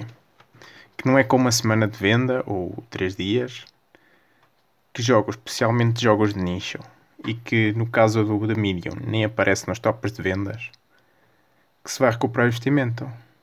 Claro que esses contratos estão incluídos e estão a ser usados para, para criar algum hype à volta dos jogos. E o que eu critico é basicamente isso, porque é fácil fazer notícia uh, se levar uma injeção de dinheiro mesmo antes do jogo começar a vender. Claro que está a haver um aproveitamento disto para criar mediatismo e vender mais. Estão a criar um valor aparente que pode ou não justificar uh, e que pode ser enganoso para quem compra pode não ser equivalente ao valor real do jogo. É fácil ganhar uma maratona quando se arrancar 2 metros da meta. O que eu me questiono é o que pode acontecer se derem por garantido que só têm de correr os 2 metros sempre, ou pode acontecer se amanhã tiverem de arrancar da partida e fazer os 42 km sem ajuda. Como eu sei que me alarguei no tempo, vou deixar aqui um mimo para, para os amantes de jogos de tabuleiro. M L H H J traço P cinco N X X traço Y C B oito L. Fiquem bem e ouvimos-nos para a semana. Esta generalidade do pessoal, Seixas, obrigado pelo código, primeiro que tudo. Uh, malta, está aí um código. Quem ouviu, ouviu. Primeiro a resgatar, fica com o jogo. Um, e é a cena do início do miminho que ele mandou ao Mocas. Olha, mais uma vez, uh, aqui o cruzamento entre mensagens de pessoal. Pá, que eu adoro ouvir isto e obrigado, Seixas, por isso. Realmente o Mocas deixa-nos uma mensagem muito linda há uma ou duas semanas. Mas isto também agora já percebo porquê. Porque o Mocas e o Ricardo ali no LOL, LOL, LOL. Pronto. É, é isso, está tudo, está tudo feito. Isto é mais uma mensagem do SCU, Universo, é. Universo Expandido. Split Chicken Exatamente. Universe, né? Agora, sobre o tema sobre o tema Medium, a gente teve ali a, debater um bocadinho à tarde. É, realmente é. é. O Medium disse hoje que o jogo que saiu a semana passada já foi recuperado o investimento feito no jogo. Eu não deixo de dar razão total ao que o Seixas disse. Obviamente que, sem sabermos quanto custou o jogo, quanto dinheiro é que a Microsoft empatou e a partir daí o que é que resultou de vendas, porque lá está, o jogo nem sequer aparece nos tops, como tu dizes, é porque o modelo de negócio do Game Pass rentabilizou o jogo de alguma forma. Que são medidas não é, Ricardo? Que a gente desconhece, eu não sei. Não claro. sabemos. É, é, é, a, é a dúvida que se tem colocado para o futuro. Até que ponto é que os Game Passes da vida são rentáveis para estúdios, sobretudo como o, o estúdio do Medium, que é um estúdio independente, tanto quanto sabemos a Microsoft não comprou este estúdio. É um estúdio já relativamente conhecido pelo Layers of Fear, pelo Blair Witch Project, lá está, e, do, e sobretudo o, o, Observer, o Observer uh, com o Rutger Hour, lembra? É Observer, não é? Uhum. É o Observer. Um, são estes três jogos principais, eles já fizeram muitos outros, mas é um estudiozito uh, polaco. Uh, isto é um, é um double A, claramente. Este median, para mim é um jogo mediano, já lá vamos falar se calhar nas, nas recomendações, na minha na review eu disse isto. O, o, que se coloca aqui do pessoal gostar deste jogo é a pergunta que eu faria ao Seixas e a Seixas mete aqui o dedo na ferida. O median não estando acessível o Game Pass, seria assim tão bom e as pessoas iriam comprá-lo? Ou é bom porque até está de borda no Game Pass e é uma excelente adição ao catálogo? Isso é que é a diferença. Eu, quando fiz a review do jogo, ignorei completamente se o jogo ia estar no Game Pass ou não. Mencionei, mas na qualidade do jogo, eu não quero saber, até porque eu recebi o jogo dias antes como um embargo para, para ter a review no Exato. dia. Portanto, eu, eu nem quero saber. A, pergunta, a, a minha review foi feita para. E eu fiz uma crítica. Apontei os problemas do jogo e já lá vamos uh, à frente nas recomendações falar sobre o jogo. Para mim, Median, até o nome quando diz jogo mediano, eu tinha expectativas muito elevadas sobre este jogo. A cena do split screen, a cena de, de das mecânicas ser uma, uma, homenagem aos jogos de terror tipo Silent Hill. Até, aliás, tem o, não comentei isso na minha review, mas sabia que tinha alguns produtores, houve pessoal que me disse que me deixou muito a desejar. Portanto, eu não avalio bem as músicas porque é subjetivo. O que é bom para ti pode não ser bom para mim, etc. Agora, realmente é isto. Se compararmos com outros jogos no Game Pass, lembro-me o Flight Simulator, uh, o, uh, havia outro jogo qualquer que saiu, o, acho que o Ori, não tenho a certeza, mas pronto, o Flight Simulator saiu no Game Pass no dia 1 para uh, PC, de borda, para, para, o pessoal que podia pagar lá está 1 euro se fosse a primeira vez, ou 10 euros, ou 12, ou o que é que custa. E o jogo estava no top 3 de vendas no Steam, portanto, plataforma concorrente onde não há borlas. É pagas o jogo 70 paus ou 80 que estava o jogo e o jogo estava no top 3. Portanto, o que eu quero crer é que apesar dos jogos estarem no Game Pass, há quem os queira comprar se o gostaram. O Media nem sequer aparece nesse top 10 e o jogo foi recuperado do investimento. Isto realmente é um bocado shady e dou razão toda aos Seixas. Agora, aquilo que eu quero enfatizar é se eles ganharam o dinheiro, está tudo bem, faz falta mais jogos destes no serviço e estamos todos contentes. Nós pagamos pelo serviço, pelo visto a Microsoft está contente porque apadrinha estes jogos e os estúdios estão contentes por ganhar o dinheiro com o jogo. Não é isto que é o, o, o círculo perfeito nos videojogos? Ainda por cima o pessoal lá está. O Median é muito bom porque está de borda no Game Pass. Eu pergunto, e deixo a pergunta mais uma vez: alguém compraria o Median? Eu respondo a isso. Uh, o uh, The Observer, quando saiu, foi um dos meus jogos do ano e não teve tanta atração como o The Medium teve. Porquê? Porque era um jogo que não tinha a máquina uhum. da Microsoft atrás a falar, não era gratuito, tinha que ser comprado. Uh, a avaliação do jogo do The Medium podemos deixar para depois, mas eu não, sou, não tenho uma, opinião tão agressiva como tu, por acaso. A minha opinião é muito agressiva. Agora, eu só estou agressiva porque há pessoal que está a meter o jogo no pedestral, se, um, mas, mas sem justificar o porquê. É pá, experimenta, está de borla. Pronto, se isso é a justificação, e, tudo bem. A resposta é: seria vender tanto? Não, porque inclusive eu agora dei-me ao trabalho de ir aqui ao Steam. Hum porque está à venda o jogo no Steam. Nem sabia. E está com muitas, muitas reviews. E, e isso queria, deixa-me entender que também se traduz em cópias. E parece-me que o jogo diretamente está a estar a vender bastante pela própria tração que o Game Pass. Ah, então estás a dar o mesmo exemplo do Flight Simulator. Exato. Agora, se iria, se iria ter a mesma tração, não. Isto é 45. de todo. E, Aliás, o exemplo é, repara que os jogos anteriores, atenção, o Blair Witch, very eu positivo, joguei pouco. 1300 e tal. Eu sou a única very, pessoa exatamente. aqui que está fora da cena, atenção, mas eu não me importo com isso. É para isso é que me pagam. Não, eu, eu, eu, não, eu digo já, eu digo já, eu também acho um jogo interessante, mas eu logo digo o que é que eu gosto do jogo e porque não, é que eu acho podemos que incluir eh, este nas sugestões, não vamos outra vez voltar ao jogo nas sugestões. Podemos eh, fazer tudo de seguida agora. Epá, se quiser já sim, falar. Sim, eu, eu, eu não li a tua review nem, uhum. nem ouvi, eu dou a minha opinião agora. apesar de já ter o texto, porque eu queria acabar de escrever o meu texto okay. primeiro e acabei só hoje às sete e meia. Okay. O que eu acho do... Eu, eu já conheço oh, a, Os espertos têm aqui um bundle com o Observer, não são parvos. Dark Pronto, Cyberpunk, eu, eu, lá está. Eles não são parvos. Eu tinha... Um, o Layers of Fear joguei pouco, não é? que acaba por ser o jogo que os notabilizou. Sim, tipo, o Blair Witch, eu joguei e penso, também, que também eh, joguei o Blair Witch porque estava no Game Pass, ok? E foi tipo, é. Sim, eu também achei. O que eu gostei mesmo foi o. Foi o aquilo que me fez gostar do Observer é aquilo que eu acho que foi uma perda no The Medium, porque eu conheço-os o suficiente para saber que eles podiam ser melhores a escrever uma história. E o que é que eu digo com isto? Notoriamente aquilo que Medium tem, e para mim é o ponto alto e o ponto que nunca me vai fazer, especialmente se eu não me esquecer do jogo, é por causa disso, é que desde os primeiros trailers a direção artística do jogo é muito boa. ok? E não digo só pelo fato de teres o split screen dos dois mundos, porque obviamente tu já exploraste o, esta ideia de transição entre mundos montes de vezes nos videojogos. Eu dei o exemplo do Dark Seed, do... por exemplo. Foi o jogo que me ocorreu. Pronto. Pronto, eu lembrei-me tanto de, de, algumas secções de Legends of Zelda, uhum. mas acima de tudo o Soul River. Uhum.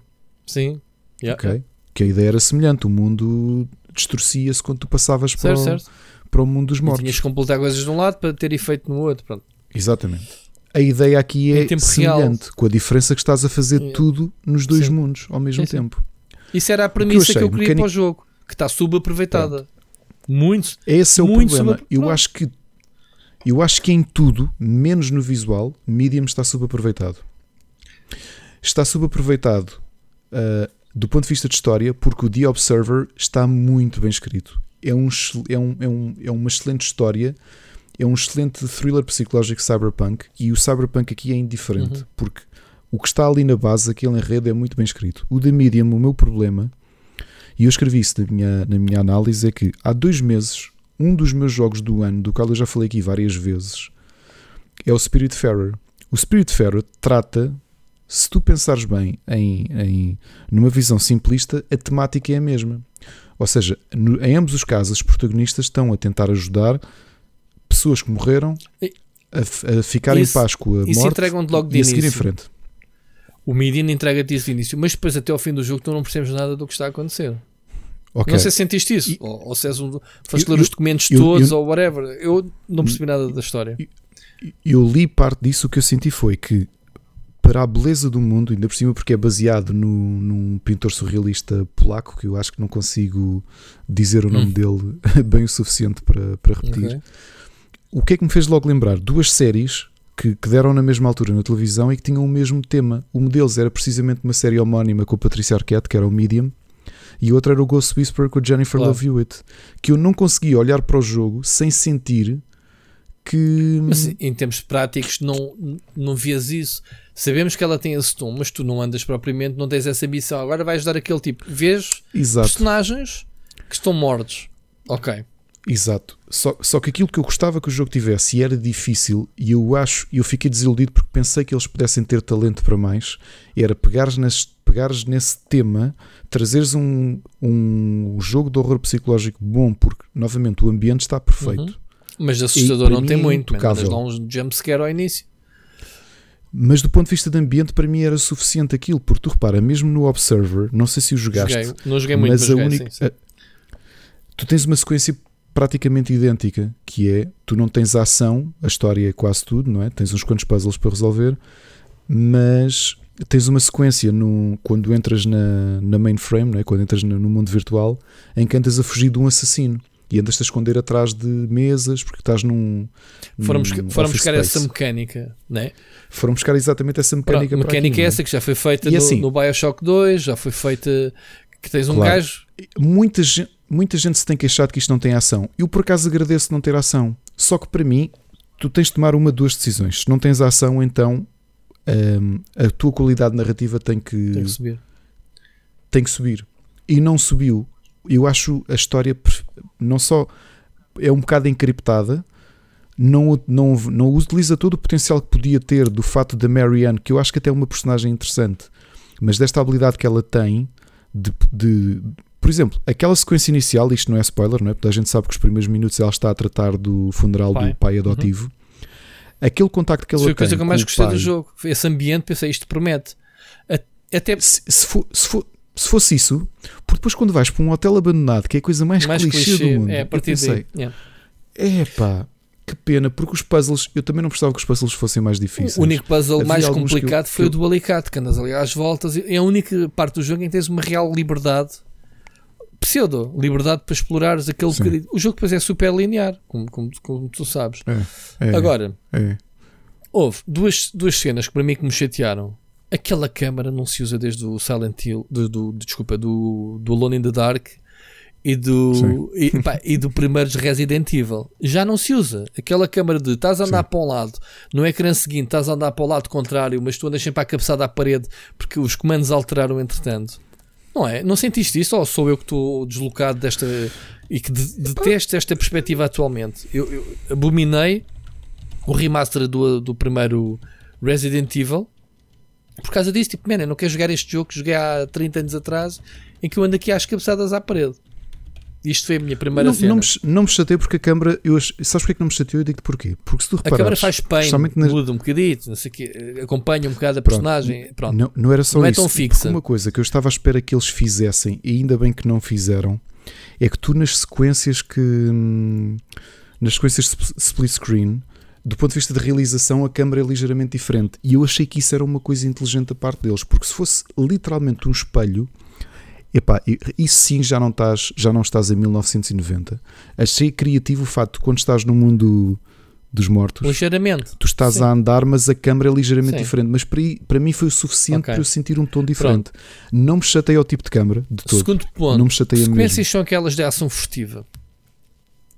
Epá, é, é Rui, eu acho que isso é culpa do próprio estúdio, porque novamente o Observer, sentido, é ridículo, o Observer frustrante. tem todo um sistema, um sistema narrativo de exploração e de diálogo e de e claro tens jump scares como no Medium.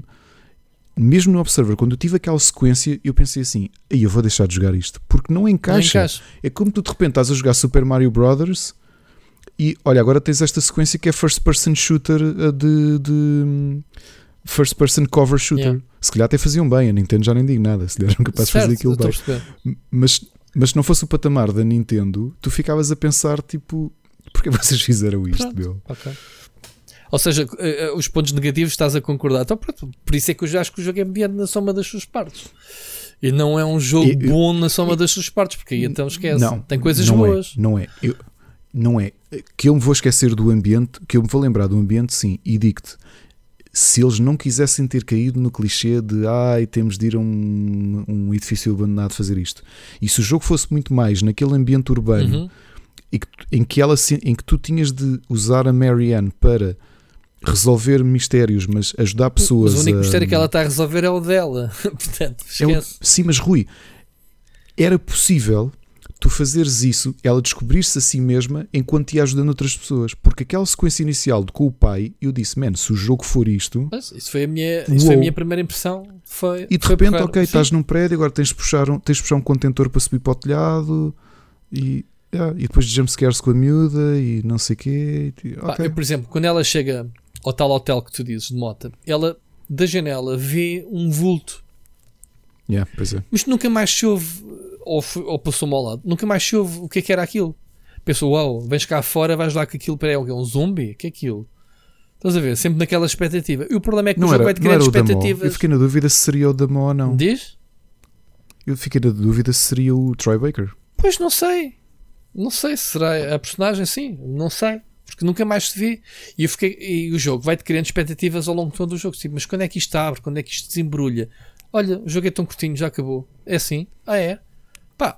Não quer dizer que o jogo seja mau. Atenção, dei 3 estrelas de 5, não, não, dei uma nem duas. Eu não acho que. Não achei o jogo eu... mau, achei o jogo mediano. Logo, epá, eu estou a usar a palavra mediano, que não é uma palavra que eu uso muito, por causa também do título do jogo: median, mediano. Pronto.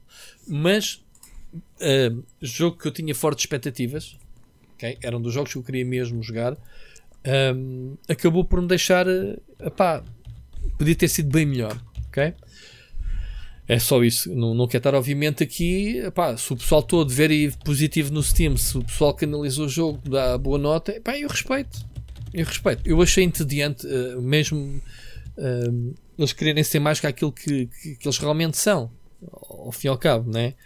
Há ali claramente limitações de, de, de orçamento, quer dizer, há ali coisas. Uh, não estão assim tão bem feitas. Eu não, eu, oh, Rui, eu não sei se é bem isso, pá. Sabes porquê que eu não sei se é bem isso? Porque o patamar, o, o, patamar de construção visual do jogo é muito, muito bom. Epá, eu sinceramente acho que ali foi mais falta de, falta de engenho, falta de engenho do que outra coisa qualquer que é. Eu, eu, escrevi isso no meu artigo e amanhã vou, vou-me divertir a editar o teu texto porque vou, se calhar nós já percebi que nós estamos em consonância em muita coisa. Porque o meu problema com o Medium, por ter gostado tanto do Observer, é que eu acho que é. Eu detesto jogos com potencial perdido. E este jogo tinha demasiadas boas ideias e tem demasiado bom aspecto para ser só isto. Pá, a Microsoft, em vez de meter só lá dinheiro, tem que meter especialistas nestes estúdios, porque estás a apostar num cavalo, tu vais dizer, epá, eu, o teu cavalo tem potencial, epá, mas se calhar toma lá aqui o, o meu tratador ou, ou, ou, este gajo faz umas dietas para o teu cavalo correr ainda mais. Estás a ver? Não é só toma lá um saco de dinheiro e façam lá isso. E depois venham cá falar connosco. Estás a perceber? E se houvesse sim, sim. alguém que se calhar supervisionasse o projeto, dissesse, pá, isto funciona, isto não... Epá, se me contratassem e me, disse, e me pusessem a, a, a, logo a primeira cena. Eu morri. A única vez que eu vi o Game Over foi nas cenas de. Foi nessas cenas que são ridículas. A primeira vez que eu cheguei ao Game Over, porque não ah, estava à espera porque a câmera mudou abelhas. e eu achei isso tão eu estúpido. Foi as abelhas, não usei o, o, escudo, tudo bem. Não eu, não, eu não fui nas abelhas. Foi a primeira vez que o Damol veio correr atrás de ti. É, é uma cena que é tão estúpida e mal feita que eu não sei como é que ele passou correr, no, o Crash Bandicoot style? Só que tu, quando apareces, estás virado para a direção mas é inversa. É então estás-me a dar razão, é os problemas de câmara do jogo. Então, mas isso é o que eu te disse. Este jogo tem esses problemas, tu é que não des conta. De eu estar num, num ecrã a, correr para um lado, no outro muda a câmara, a perspectiva muda e eu estou já a correr para o outro lado e ando ali às voltinhas, às vezes passei de uma sala, que era o problema que eu tinha com os outros jogos. Olha, Rui, eu, eu lembrei-me logo automaticamente do jogo que tu gostas e adoras e eu também joguei e eu também já falámos dele aqui. Eu estava a jogar Medium e a pensar: porque é que esta malta não, não pensou o que é que o Benoit Socal conseguiu fazer sem ação, contar uma história brutal é, pá, são, são e obviamente diferentes. uma cena mais demodé, tipo, a câmera é igual, a forma como a Kate se, se movimentava no, no é, ecrã era, no era diferente porque era igual. o rato ainda consegues uh, dar a volta a isso. Não sei, não joguei o 3. O 3 supostamente é como este, vais andar às cabeçadas, né? Se é 3D, yeah. não sei o quê. Pronto. Não jogaste não queres não, que alguém te o jogo. Uh, lá está, estás a ver? Eu recuso-me. A gente diz que é mal. Eu, para mim, a história acabou no 2. Não sei, talvez um dia. Talvez um dia faça live do Siberia 3. Uma live. Para fazer face do, e chorares. Para fazer face dos dois primeiros e, e continuamos a história no 3. Basta que as pessoas peçam muito e, e mais uma vez metam no Patreon. E, depois estamos a falar muitas vezes do Patreon, a gente que é Patreon, Patreon. Enfim, é mentira. Parece que estamos aqui a antever qualquer é, coisa que nem sequer falamos um do outro. Um, agora, Aventuras and click, obviamente, que mudavam um ângulo, mas isso não te fazia confusão porque não estavas no controle direto da personagem. Tu clicavas, a imagem aparecia, ela estivesse virada para qualquer lado, clicavas com o rato e não te confundias. Quando tu tens o controle direto da personagem, que o teu dedo ainda está a carregar para uma direção, mas a câmera já mudou para outra e a direção que tu estás vindo de trás a carregar já estás aí contra uma parede, ou a voltar para trás, acontece tanto, andar sempre para trás e para a frente. Uhum. Epá, eu pergunto se é um problema meu. Não é acabaste de dizer agora de sem querer que tiveste esse problema numa certa sequência de cutscene. Agora, o jogo todo é assim. Um, é uma experiência que eu não gosto. Na altura teve o seu tempo, agora não. Não, não quero. Desde que descobrimos o, a liberdade de 360 graus, quer dizer, não, não faz sentido. Temos um, até poderia funcionar neste jogo um, porque eles quisessem trazer eh, estes ambientes antigos de, de cena sinistra, o, uh, os, os, mas o, mesmo o Silent Hill já nem sequer utiliza essa perspectiva. Silent Hill é um jogo de terceira pessoa, ponto. Okay? Já, que, já que o jogo é tão comparado e faz sentido, o, o, aquele mundo todo deslavado faz-me lembrar muito do Silent Hill. Uh, e por coincidência ou não, foram buscar o compositor do Silent Hill. Está, está envolvido na banda sonora do Median, que era o que eu estava a dizer ao início. Um, Agora, de um modo geral, o jogo a mim deixou-me a desejar. Não é um mau jogo, mas está longe de ser um jogo bom. Digamos assim. Foi. Seixas, eu sei que a gente se desviou para, para as sugestões, já é menos um que agora falamos nas sugestões, já lá vamos. Um, mas uma coisa a acrescentar sobre isto de, dos rendimentos, Ricardo, isto, isto, pode colocar em perigo alguma coisa, uh, na tua opinião? Estavas a falar nas acho, reviews não acho porque Steam, assim, mas, novamente, é, isto, isto continua a ser um modelo de negócio, portanto, Agora, parte da negociação que os jogos devem ter para estar presentes no Xbox Game Pass deve pesar a máquina de comunicação da Microsoft mas repara, saberem isto, que aquilo depois traduz isto há um coisa. problema meu tu, tu disseste que há um problema meu eu estou a ver aqui o GameSpot deu 9 em 10 isto é um jogo de 9 em 10 Ricardo não, não o acho. PC Gamer deu não 92 acho. em 100 isto é um jogo de 92 em 100 É, Eu acho tantas deixo de pensar, obviamente que eles vão buscar aqui os meus reviews. O IGN deu 8 em 10. O Game Reactor 9 em 10. The Gamer deu 5 em 5. E o Tech Radar deu 4,5 em 5. Portanto, isto é logo, logo o banner no Steam. Eu se chegasse aqui a Bidian com estas reviews, com os trailers que são bem fixe, atenção, eu na altura fiquei hyped com o jogo. Porque visualmente nos vídeos isto funciona. Esta, eu estou a olhar agora para a sequência em que o bicho está invisível no, no teu mundo e tu tens que parar para respirar. No vídeo funciona bem, visualmente é bonito. Luzes a pescar e não sei. Epá, isto em termos de gameplay é merda, desculpa. Aliás, o jogo todo, não quer dizer merda no sentido da palavra, é a comparação direta entre o excelente e o. O jogo é um walking simulator, basicamente. Porque, lá está, não se passa muita. Há muitos cenários que tu passas, não se passa nada. Pá, aquelas sequências que a outra personagem. É um walking simulator, não se faz nada. O que é que tu fazes naquele mundo? Ricardo, não sentiste isso? É, é, percebes? Um jogo, um É jogo isso, de terror isso, tem que estar não- constantemente a não, não aguçar-te os nervos para funcionar. Tu tens que. Ainda não, Não- respiraste de não uma e já estás o coração palpita. Não. Porque, Em termos sonoros, a música acutilante deixa-te ver isso. É pá, está-me prestes a saltar qualquer coisa em cima, está-me prestes a. Mas chegas e nunca te salta eu- nada. Eu não acho que seja isso, Rui, porque eles podiam ir e vão muito nesse aspecto, e para mim isso é suficiente para criar um bom ambiente de psychological horror. Uh, tu- aqu- aquilo é quase body horror, se tu pensares, faz-te lembrar algumas coisas dos anos 80 do David Cronenberg. Repara quando tu tens de cortar aquele pedaço de parede que é pele, que pele e carne Por humana. acaso lembrei-me do Cronenberg. Tu assumes sim, que é pele e carne humana. depois fazes isso 20 vezes para abrir uma porta. Não, mas depois perdes, ou seja, para mim faz isso uma vez e, e, E o, am- o ambiente é suficiente. não, mas, mas tu repetes isso que eu 20 adoro vezes porque tens um x-ato, não é? Oh, oh, Rui, tu sabes que eu adoro Cronenberg e, e a- para mim a forma como o Cronenberg fez terror nos anos 80 eu adoro, que é tu não estavas sempre aos saltos. O ambiente é que era tão. Sim, eu, já falámos sobre o Cronenberg. Eu acho que o Existence nojo, nem é terror. É um nojo. Para mim é um nojo. Não- Não, mas pensa nos anos 80, pensa no Videodrome, Certo. pensa no. sei lá. Mesmo o The Fly, quer dizer, o The Fly não estás sempre em terror, mas tu sabes que é a construção do ambiente, é suficiente, mas a história tem que ser boa, boa para carregar aquilo. E o problema do Medium é que a história não é boa o suficiente para carregar aquele mundo brutalmente bonito que eles fizeram. Bonito de ser aterrador. Uhum. Aterrador quer dizer, pelo menos eh, esquisito. Sim, sim. O jogo é muito bonito, a história não consegue carregar o jogo. E as mecânicas também não, porque as mecânicas são engraçadas e são subaproveitadas. Os puzzles são muito simples. São a mim não custa que sejam Faz- muito os, simples. os puzzles então fizeram-me lembrar os jogos da Telltale, que é, olha, precisas de um objeto para aqui. Ah, está já ali ao lado. Vai lá buscá-lo e mete Exato. aqui. Pá.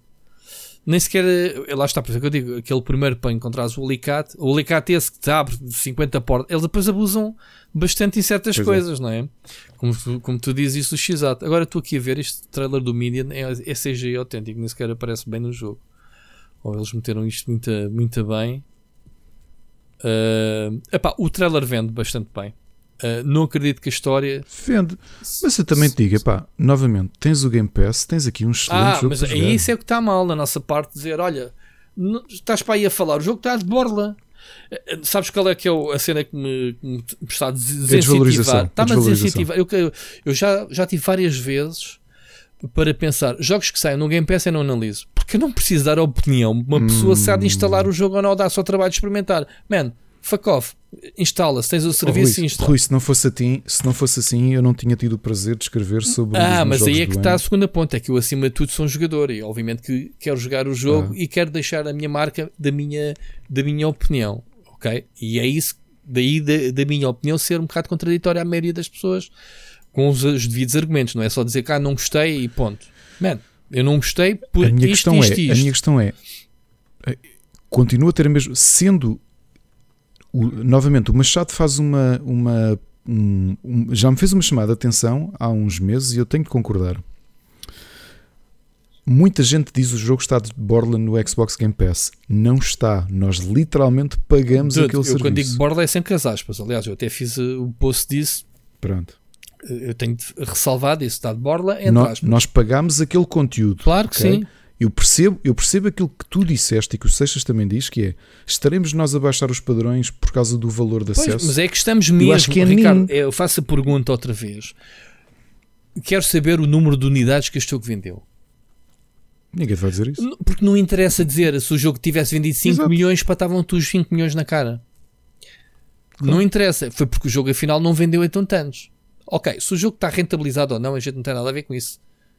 Pode ter sido um magnata qualquer que chegou lá e toma, quanto é que custou o jogo? Foi isto, pumba. Não interessa. Realmente eu queria medir, porque lá está, as pessoas, as pessoas funcionam um bocado de eu só vou, eu estou a jogar aquele, vou jogar aquele jogo porque toda a gente está a falar sobre o jogo. Uhum. É, é mesmo assim. Ou seja, se- eu trouxe aqui um jogo em live na sexta-feira que foi. Já vi que está na tua lista, também jogaste. Toda a gente, incluindo o Sírio, que é uma pessoa super informada, dizia não conhecia esse jogo de nenhum lado. Que eu tropecei no jogo porque recebi um Então- que é o Ender Lilies. É um jogo do caralho. mas eu, falei do eu já tinha falado do jogo. Já tinhas aqui falado do jogo? Foi. Pronto. Já. Disse que estava à espera de o receber. Sim. Olha, curioso, então eu tinha o jogo e não, não, não- é, o nome também não é. Não fica. Não, não fica. Não, por não acaso, fica, não na, fica. na- na memória. Mas pronto, isto para dizer que, como, como o Median, obviamente, toda a gente, por ser novidade, está a jogá-lo, e como tu não pagaste por jogo, bem, o jogo está bom. Eu não, a, a questão que eu coloco é: tu pagarias, tu, que- agora que acabaste o jogo, Ricardo, porque ao fim e ao cabo, a gente esquece que o nosso, o nosso trabalho numa review é pá, vais meter aqui os 70 paus ou 60 que custa o jogo ou não? Neste caso é um jogo é um double A, portanto acho que o jogo até custa aqui 45 euros. Quanto é que ele custa no Steam? 45 euros. Pronto, lá está, é o preço de um double A, não é 70 ou 60 euros como um triple A. Tu davas 45 euros pelo jogo, Ricardo? Se agora Não, não, não, mas por isso é que a minha não, conclusão. Tu, Ricardo, minha- tu repara, informado, a- porque tu não vais dizer agora depois de o jogares, não te estou a perguntar se valeu os 45 euros que tu deste pelo jogo. É. Eu apresento não, aqui não, estas não acho- não reviews, acho que- apresento os trailers, as video reviews, eu distingo-me por causa disso, porque eu os falo e mostro o que estou a dizer. Sim, prov- provavelmente se eu me deixasse apenas ir pelo trailer e por a maior parte das reviews, e porque eu não as li, porque sabes que Man, eu não não leio, aliás, eu, tu- eu deixei a tua Eu se visse review. no GameSpot Mas 9 só- em 10, Game Reactor 9 em 10, eu ia comprar o jogo, um jogo em 9. Eh, Estás a perceber o que eu estou a dizer? E eu perguntei a esta malta que, fez, que deu estas notas para as pessoas comprarem, ok? Se comprariam o jogo. Eu não sou ser irónico A e questão- hipócrita, a questão, porque eu Rui, recebi o a jogo de questão, borla, Rui, atenção. é que eu- a questão é se eu comprasse o jogo a 45 euros, eu não me sentiria totalmente defraudado. Ok. Porque não é um jogo mau. Eu acho que é um jogo. Sabes que eu não dou notas, mas se calhar era um. um satisfaz mais ou um bom menos. Não, mete-me 5 estrelas para a gente estar em sintonia. De 0 a 5 estrelas, ou de uma estrela a 5, quantas estrelas davas? Dava-lhe 3,5. Pronto. Eu tive indeciso entre o 3,5 e o 3. Pendeu para o 3. Mano, não estamos Agora, assim tão se 3,5 é descentralizados. mau, Agora, não, 3,5 3,5 para o não é 9 e mau. 10. Davas 4 estrelas e meio ao jogo em 5. Não, Pronto, não, isso está não dava. respondido. O que é que queres que eu te diga? Só que eh, duas perguntas que eu tenho para fazer a quem dá 9. E genuinamente. eu não li, atenção, também não li a review. Porque Quanto do jogo jogaram e se não se deixaram só ficarem namorados pelos, pelos prim- pela primeira hora Epá, género? Epá, lá está, as minhas primeiras, eu gostei da primeira hora, a partir da segunda hora, até ao fim do jogo, achei o jogo uma seca. Estava a comentar aqui com o David do do, do, do Glitch, dizer, epá, desculpa lá, porque eu sabia, das poucas pessoas que eu sabia que tinha recebido o jogo embargado, obviamente, comentei com ele, sou só eu, foi assim que eu o abordei, sou só eu que estou a achar este jogo uma grande seca. Estava a achar, genuinamente, eu estava Tu a meio do jogo, o mesmo também? seca. E ele disse-me, É. epá, não, não és o único. Eu, ah, pronto, já estou mais descansado. Depois estivemos ali a trocar uns comentários. Percebes? Mas isto é a minha opinião. Eu não sou obrigado a gostar de todos os jogos. quer dizer, e acho que é isso que. Claro. Eu, eu apresento os meus argumentos, ilustros. Aliás, vê entre nós os dois. né? Eu talvez goste um bocadinho mais do Pronto, jogo do que tu, aqui a mas acho uma desilusão. Pronto. Agora, não me lixem, mano. Isto é um jogo para 9. Nunca. Desculpem lá. 9 porque está no Game Pass. Percebes? Sim, então por isso o Battleborn deixou de se pagar a subscrição para jogar online e era um Exato, jogo 9 em exato, 10. exato. Por isso é que eu já não percebo porque é que pá, continuamos a avaliar jogos. Eu tenho, tenho que reformular isto. Acho que vou- vou-me reformar das reviews. Não faz sentido. Eu não dou Não, não notas. faz sentido. e- ler- porque porque eu vais acho que ver, no- perder nota é. tempo a ler um vídeo, a ver um vídeo de 5 minutos ou 10 minutos ou whatever, se podes sacar o jogo em 1 minuto e 5 minutos depois tens a tua própria opinião. Se não tiveres a preguiça. Porque outro dia fiz uma brincadeira, epá, nem na altura em que eu pus a análise tive tanto feedback no Twitter como o Desperados 3. Eu fiz a review do Desperados 3 quando o jogo saiu, recebi o código do estúdio, fiz o meu trabalho, publiquei. Achei um jogo bestial, 5 estrelas. Há poucas semanas, há duas semanas, saiu no Game Pass o jogo para PC. O uhum. que é que eu fiz? Pessoal, amanhã sai no Game Pass o Desperados 3. E, e gozei com eles, tipo, pá, para vocês não estarem naquela de perderem o vosso tempo e megas no disco ou gigas no disco a instalar o jogo, fiquem aqui com a minha review. Estás a ver? Tipo, bué da corações, aí a bué da ficha, aí, vou aí já estou a ver que o jogo é bom. Man, yeah, o jogo era bom quando se comprava também. Agora, é claro, se não fores comprar, é se não fores buscar, é, é esparvo. Porque é muito bom. Percebes o que eu estou a dizer? Andamos aqui a fazer review já não é por causa do pessoal gastar dinheiro, não. É se vale a pena gastares o teu tempo espaço no disco a instalar um jogo e, e seres tu a avaliar por ti próprio se vale a pena o jogo ou não. Percebes? Eu depois vi bué das streams de pessoal a jogar isto. Eu acho que me fartei do jogo do dia seguinte, devo ter visto umas três streams, pelo menos, de pessoas diferentes, que, quem eu gosto. Um, e pá, estavam a gostar do jogo. Senti que não estavam a prestar puta de atenção, desculpa a expressão, ao jogo, porque estavam mais atentos ao chat e a falar com o pessoal do que propriamente as cutscenes a passar. Eu sei, yeah, yeah, eu daqui a bocado quero ver mesmo se estás a perceber a história. Vais dizer que a história. Percebes o que eu estou a dizer? E, e, uhum. e eu também podia ter feito, obviamente, stream do Medium, novidade, mas pensei, epá, este é um dos jogos para, para stream, esquece. Daqui afetar. O pessoal quer é. Quer, faz streams do Medium naquela de, de, de assustar-se e as pessoas gostam de ver o pessoal a dar saltos na cadeira, não sei o quê. Como foi que agora com, com o Resident Evil, que eu também fiz, mostrei em live a demo. Uma pessoa se assustar. Isso é giro de ver, realmente. Mas isto de mídia não tem muito jumpscares. Saltaste muitas vezes na cadeira. Houve não. uma que foi logo ao início. Foi tipo quando. Até, até, aliás, a única vez que saltas da cadeira é quando tu descobres que tens o poder, ou quando se manifesta a primeira vez ao jogador o poder que há um. Assim, um grito, uma coisa qualquer, que ela, uma visão que ela tem, já nem me recordo. Uhum. E aí, obviamente, o som berra-te nos escutadores, tu mandas um salto, claro. Mas depois disso, estás sempre em crescente. Tipo, vai acontecer qualquer coisa, vai ou não vai?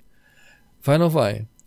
Ok, tens um gajo atrás de ti fala de uma maneira de ah, vai-te comer, o coraças, vou-te apanhar. E pensa, já. Yeah. Já agora de interlúdio vou só avisar aqui, ouviram aqui primeiro. Este episódio que vocês vão ouvir vai bater recordes, recordes de duração. Vai? Vai. Não vai não, fogo, a gente tem que acelerar isto, mal. Temos, que, temos vai, que acelerar vai. isto, Ricardo. Pronto, tivemos aqui, o Median enquadra-se naqueles jogos que nós dois jogamos e temos uma opinião um bocado diferente uhum. e as pessoas gostam de ouvir o nosso debate. Mas vamos, as próximas vai ser muito rápido. Temos que saltar, temos que saltar para as, para as recomendações, senão estamos, estamos tramados. Ainda temos de ouvir um Vamos ouvir já. Oscar Morgado, vamos embora. Saudações galináceas. Ricardo, para que é que foste falar no, Fuser da Harmonix? Fizeste-me logo lembrar o Guitar Hero. Esse jogo, provavelmente aquele que mudou mais significativamente a minha vida depois de o jogar. Não só me tornei num agarrado que jogava o Killing in the Name em hard de costas para o televisor, como a minha única participação em algum esporte de algum tipo foi ir com três amigos meus uh, a Torres Vedras, irmos jogar num torneio que depois ia dar lugar à final do XL uh, e os quatro ficarmos de, com as meias finais e com os lugares cimeiros. E, por último, mas o mais importante de todos, acabei por ir ter aulas de guitarra que ainda hoje sei tocar. E, portanto, é claramente o jogo que mais me influenciou a vários níveis no que toca à mudança de comportamentos. E para vocês, houve algum jogo que vos deixasse assim na vossa vida? Forte abraço e falamos para a semana. Ele estava a desativar uma bomba. Eu, eu, ou estava a jogar canta ou estava, o sacana estava a furar o confinamento e estava a conduzir. Depois estava a conduzir o carro. Portanto, eu acho que ele no, no seu Tesla estava a conduzir. Não, o Tesla não faz barulho. Ele estava a conduzir.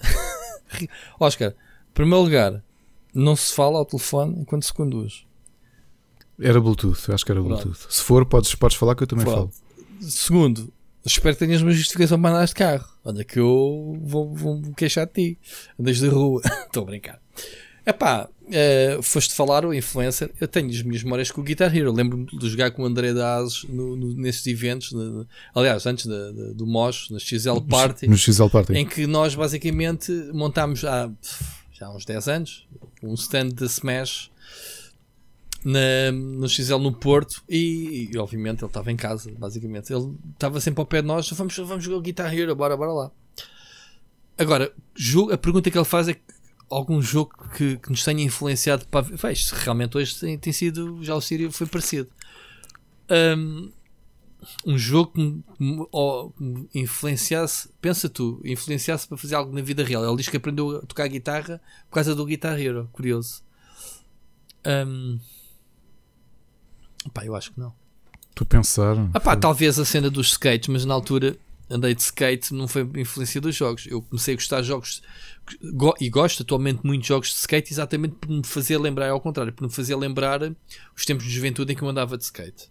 Porque na altura tínhamos o 720 graus e o Skate or Die, quer dizer, um merdices paradas com o que temos atualmente.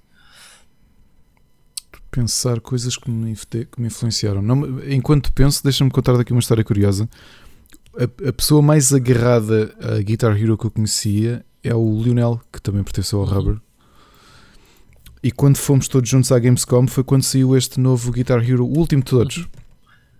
E então nós temos uns vídeos da malta da Harmonix completamente embasbacados porque o Lionel, pôs- o Lionel não é guitarrista, não é?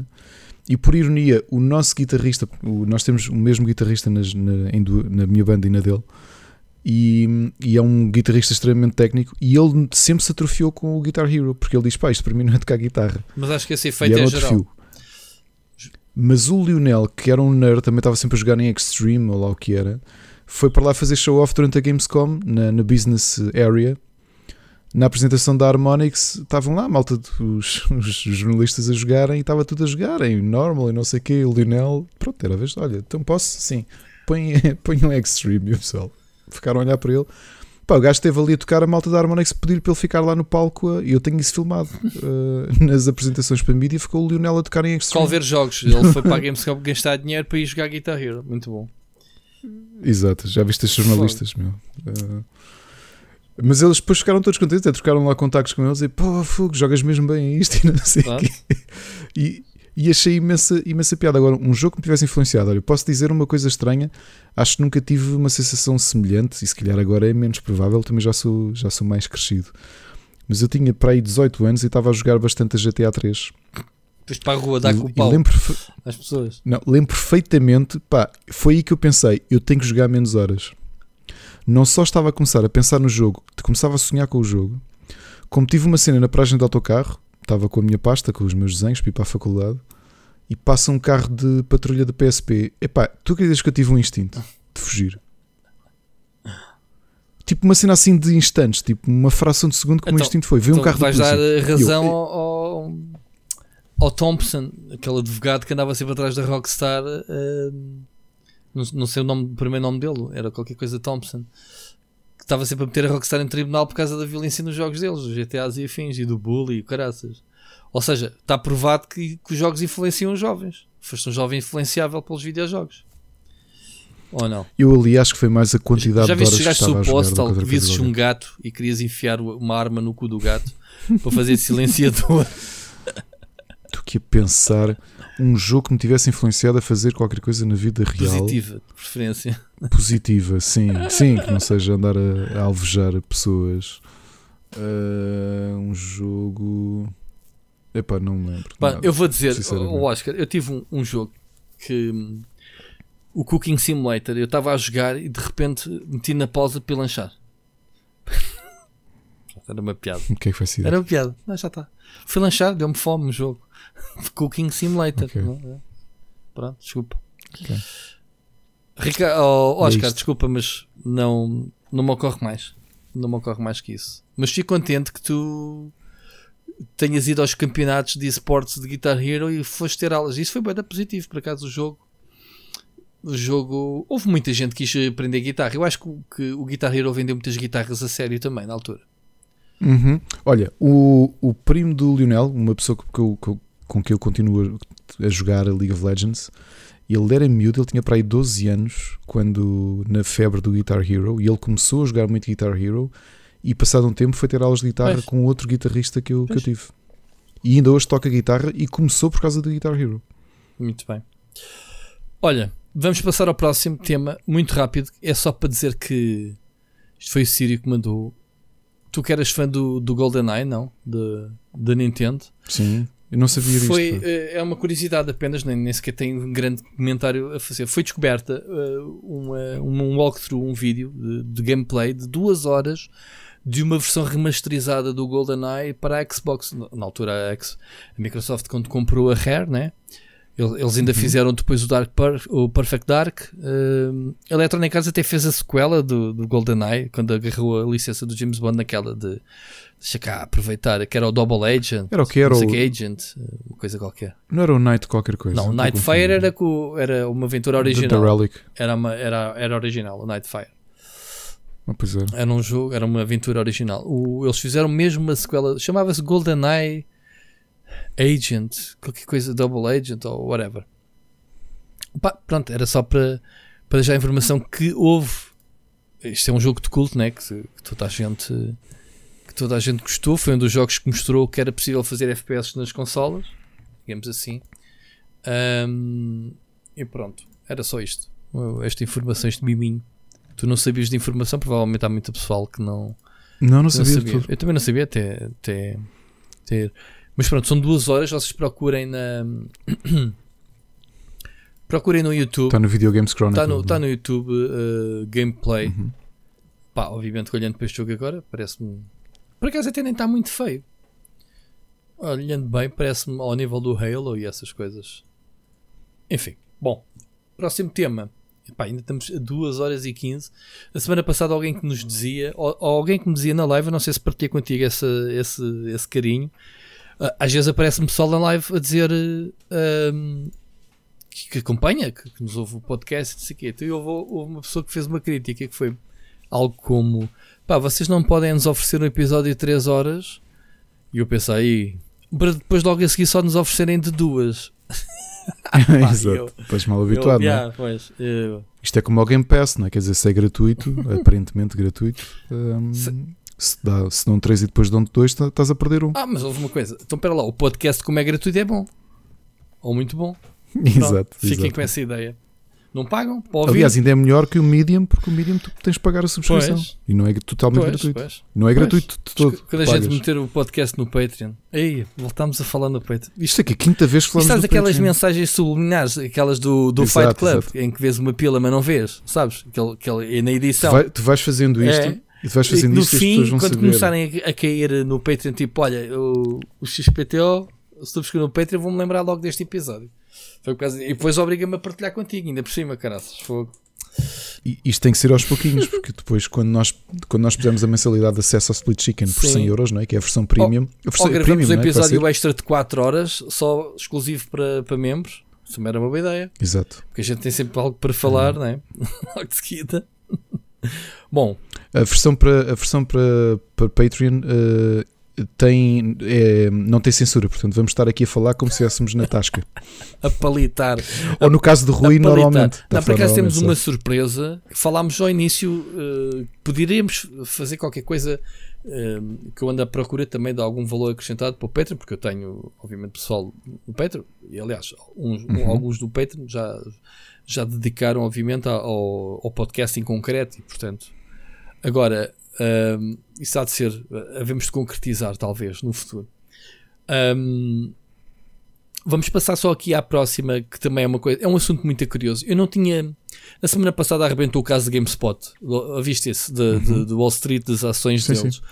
GameStop, GameStop. Eu disse GameStop ou Stop? Ah, Spot, desculpa. Disseste GameSpot. Queria dizer GameStop. Estes são nomes são muito parecidos. Ah, o GameStop é a loja, obviamente, de cadeia de lojas de, de videojogos, que em Portugal já tivemos, já fecharam, mas na América, obviamente, que é muito forte. Mas, obviamente, que ah, é uma loja ah, como outra qualquer que sucumbiu ao, ao Covid, ao isolamento, e eles tiveram que fechar um monte de lojas. Eles fecharam, pá, já não sei quantas lojas, mas muitas, muitas lojas. Ok? Ahm, o que é que acontece? As, a- fecharam 450 lojas o ano passado. Ahm, o que é que acontece? As ações deles caíram bastante. Chegaram a chegaram a custar 5 dólares, acho eu, uma coisa assim. Tu, tu leste a história? Eu estou a contar a história para ti, estou a contar para as pessoas, não é? Pronto, tu, tu vais acrescentando. O que é que acontece? Ahm, houve um tipo ah, que, que, que, segundo consta, nem sequer era grande consumidor de videojogos, mas uh, tinha em consideração a, a GameStop como, como, marca e o potencial das lojas. Pá, e ele não fez nada mais do, do que pensar: epá, estes tipos, as ações estão tão baixinhas, eu vou comprar, porque acredito que estes tipos vão dar a volta a isto e as empresas estão-se a adaptar. Uh, e eles vão dar a volta a isto e eu se calhar posso ganhar aqui uns trocos valentes o que ele não soube foi que ia gerar o um movimento, pá, porque ele entretanto investe e vai para o Reddit. Percebes? Vai para o Reddit dizer: Olha, fiz isto. E isso incentivou que outras pessoas também fizessem o mesmo que ele, comprassem as ações. Pá, houve uma valor, valorização maluca. Eu não acho que é isso, Rui. desculpa. Não, não, mas isto é uma parte da cena. Isto é uma parte. Isto depois houve hum. foi uma guerra que se gerou com eles são considerados os noobs, os meninos novos. Não, não, mas a questão é, ele não aparece do nada, ele não aparece porque vamos dar uma ah, oportunidade, okay. é diferente. Ah, okay. Então diz. Porque começou a gerar-se um movimento, porque existe uma, no mercado de valores, existe um... Um grupo. Um, existem movimentos predatórios Sim. de era, era eu ia chegar a essa parte, exato. Uhum. E a, a questão é que tu começaste a ter malta que está atenta à bolsa de valores e que é óbvio que a gente sabe que existem estes movimentos predatórios uhum. e que são o quê? Que investem para perder. São hedge funds que investem, que investem na tua falência. Exato. Porquê? Porque há um sistema chamado shortage. Isto eu aprendi pai. Houve. Eu quando li isto, eu tive de ler imensos artigos okay, no Huffington Post, fixe, New York Times, para perceber porque eu, eu percebo zero de yeah. bolsa e até compreender o que é que se passava. E então, to cut a long story short, estes hedge funds o que é que fazem? Tu tens uma ação do GameStop ok? E ela custa 10 dólares. E eu sei que isto vai ser desvalorizado, que o GameStop vai cair ainda mais. Então o que eu faço é, Rui, empresta-me essa ação, eu depois devolvo-te essa ação. Yeah. Uhum. Ok? Eu sou um hedge fund, tipo, os hedge funds funcionam assim, tipo, tu emprestas e depois, pá, podes ganhar dinheiro ou podes perder, mas neste caso, olha, empresta-me esta ação e eu devolvo-te esta ação. Está-se bem. Sim, tens duas empresas, então, Melvin Capital e Citron Capital, que fizeram isso fazem isso, mas há muitas sim, sim, que sim. fazem isso, ou seja, que investem dinheiro na falência das empresas, que, que, que fazem emprestadas as, Eu tenho aqui neste artigo, não foi eu que escrevi, foi o Francisco, mas. Uh... E, e, o que é que acontece a seguir? Tu emprestaste uma ação que custa 10 euros. E, e eu, porquê que eu te pedi emprestado? Porque eu sei que isto está a cair, provavelmente eu pedi-te a 10, e neste momento estou-te a dever 10, estou-te a dever uma ação que custa 10. Porque eu sei que amanhã isto vai cair e eu, eu e possivelmente consigo arranjar a 7. Então o que é que eu faço? Peço-te emprestado e vendo logo a 10 a alguém. E devolves. Ganhas 3. Não. Não, não, não, não, não. A questão é, eu ainda não, ainda não ganhei nada. Ou seja, tu emprestaste-me e eu vendi assim que tu me emprestaste. E vendi ao preço que ela está, que é a 10. Porquê? Porque amanhã ela vai cair e eu vou comprar de volta a 7. Então eu vou-te devolver e ganha 3 euros. Exato, ok. Ok? O que é que acontece? Isto é uma prática comum no mercado de valores com estes hedge funds, que investem muito dinheiro nas falências e na queda das empresas. Geram bilhões desta forma. Pronto. O problema é que tu tens esta malta do Reddit Pronto. que anda e aí voltamos ao que eu disse deles, ao início. Exato. Okay. São os Wall Street Boys. E de repente pensa assim: Wall, Wall Street lá um bets. bocadinho. Uh, como é que é? Exato. Como estão atentos a, a estas empresas que, que este é o tipo de prática que fazem, em grandes investidores que fazem isto. Ah, é? Então, olha, agora vamos vingar-nos. Vocês estão a apostar na queda disto, então nós vamos juntar montes de gente. Ainda por cima um tema sensível, que é os videojogos, obviamente é uma causa, o Game, a GameStop ainda por cima, não é? Gerou uhum. aqui um turbilhão que fez disparar as ações da empresa. Gerou um turbilhão. E o que acontece? Compraram as ações todas e agora, imagina, eu, eu vendi a 10 e queria comprar a 7. O problema é que houve malta que comprou as ações todas. Então agora estou-te a dever uma ação que agora custa 230. Uhum. Eu queria ganhar 3 e agora estou a perder 220. Uhum. Sim, quantas feitas, agora... quantas feitas, este, este rapaz investiu 50 mil dólares na GameStop, ok? Um, e ganhou, quanto é que eles dizem aqui? Para não sei quantos milhões. Onde é que está? Ela diz aqui, o texto é grande e não. Quando, quando, quando ele vendeu, ou a recuperação, o gajo ficou rico. Atenção, este gajo, este, este tipo, fez explotar a cena. Um, e pá, ele ganhou não sei quantos milhões com esta cena. Isto está a ser investigado, atenção, o pessoal da Bolsa de Wall Street. Não, isto está a ser investigado porque depois tens aqui o problema que é os investidores e a direita em geral, não é? grande parte daquilo que é uh, ideologicamente a direita, especialmente os liberais, a ideia é que o mercado tem que ser livre. Portanto, a regulamentação tem que ser mínima. O mercado regula-se a si mesmo. Ok? E o que acontece? Isto é tão desregulado que este tipo de, de lucros e tudo isso nem sequer tem taxas. Isto é jogo. A malta joga dinheiro. Há quem go... Eu não percebo nada de bolsa e não me parece, parece coisa não eram que milhões, é uma cena. Pronto. Pronto. O que é que acontece no meio disto tudo? É quando tu chegas a um ponto, e esta foi a parte irónica que eu, que eu vi, foi malta dos dois lados da bancada no, no Senado americano a dizerem não, amigos, agora isto vai ter que ser investigado. Que é quando tu vês que há aplicações, porque a malta, pá, malta como nós não tem corretores de bolsa. E há aplicações para pequenos como nós poderes comprar umas ações. Há apps. A app principal para fazer isso é essa, ironicamente chamada Robinhood. Uhum. Nos falam aqui nisto. Que ainda por cima pertence um dos acionistas, ou parte dos acionistas são esses hedge funds. O que é que os gajos veem? Os hedge funds começaram a sangrar. Queriam ganhar bilhões, queriam ganhar alguns milhões na boa, a tirar o GameStop para o lixo, e de repente estão a perder 10 bilhões à Deixa-me semana. dizer-te os números concretos. Este, rap, É, este diz lá, rapaz, este rapaz, este gajo, 34 anos, uh, investiu 50 mil dólares, que foi o que eu disse há bocado, e Uhum. amealhou 48 milhões de dólares. Estás a ver? Agora Com, ao com o contrário. disparo, vou dizer ao contrário, com o disparo das ações do, do GameStop que valorizaram 1800%. Bué.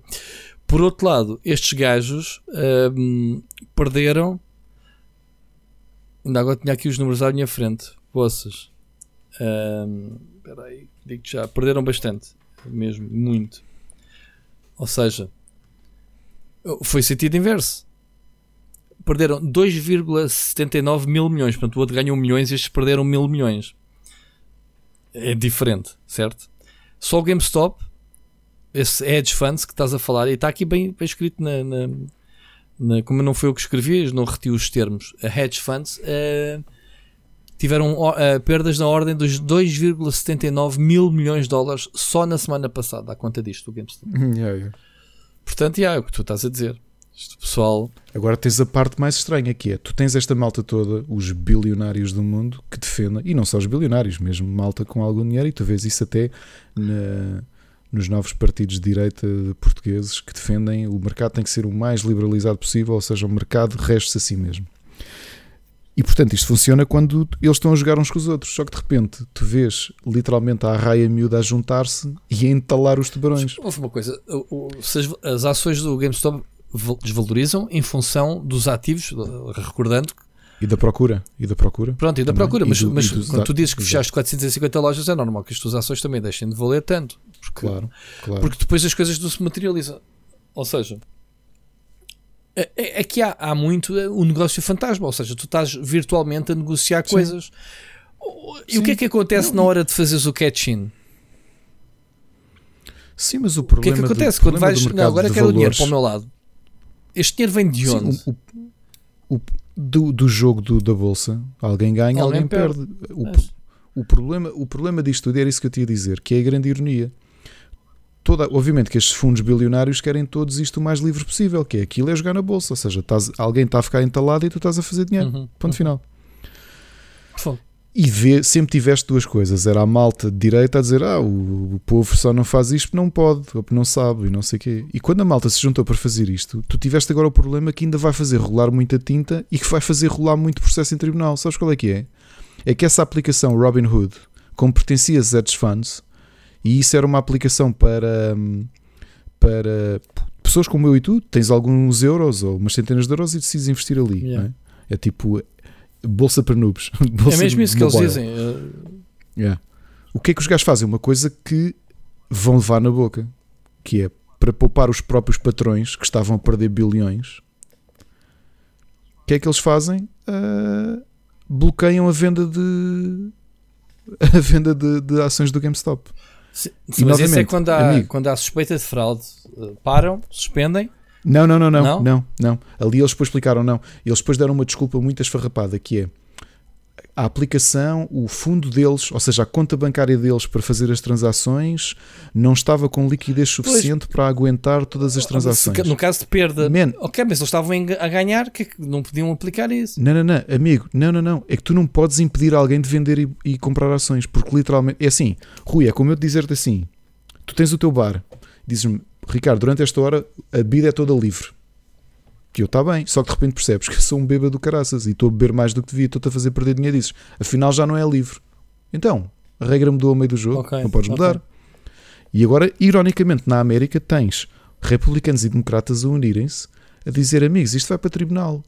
Porque não podemos defender que o mercado é livre e ninguém regula Wall Street, e Wall Street é terra de ninguém, e, e o que acontece ali é whatever, e de repente, quando tens os bilionários a perder dinheiro, já mudas as regras do nada e a pedir ao governo isto tem que ser regulamentado, isto tem que ser regulamentado.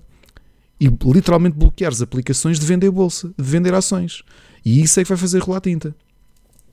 Percebes? Porque eles, para, para, para pararem o- a sangria de dinheiro que estava a acontecer, tu, como, como utilizador individual, o que eles disseram foi para garantir a liquidez, só empresas grandes, portanto, grandes empresas de, corre- de correção de bolsa, é que podiam fazer transações de GameStop. O que é que isto é traduzido? Quer dizer que tu que tens ações do GameStop de repente já não os podes vender. Para quê? Que é para eles não perderem dinheiro. Isto vai se ouve. Isto ainda a procissão vai no adro, porque não sei se reparaste, não foi só a GameStop que fizeram Foi isso. eu. O Reddit depois juntou-se para fazer a- o- aos cinemas a AMC também. Sim, sim. Vivi. Não é? Vivi. E isto vai fazer rolar muita tinta, pá. Muita, muita tinta. E só, para mim só uma coisa boa no meio disto tudo. É que aprendi qualquer coisa finalmente Opa, sobre a eu tinha esta, esta cena da semana passada, mas pá, lá está, como é um assunto também não me interessa muito a cena da bolsa. Pensei, epá, houve Só que o falcatruas, depois foi mais agressivo. falcatruas com o GameStop. Pensei eu, quando eu li esta notícia, foi eu que editei e publiquei, e, e li, epá, e achei isso que obviamente é super interessante. Ah, mas não sabia que havia estes meandros, estas cenas, estas cenas todas ah, da bolsa. E há mais. Há filmes muito bons sobre a bolsa. A gente é que não.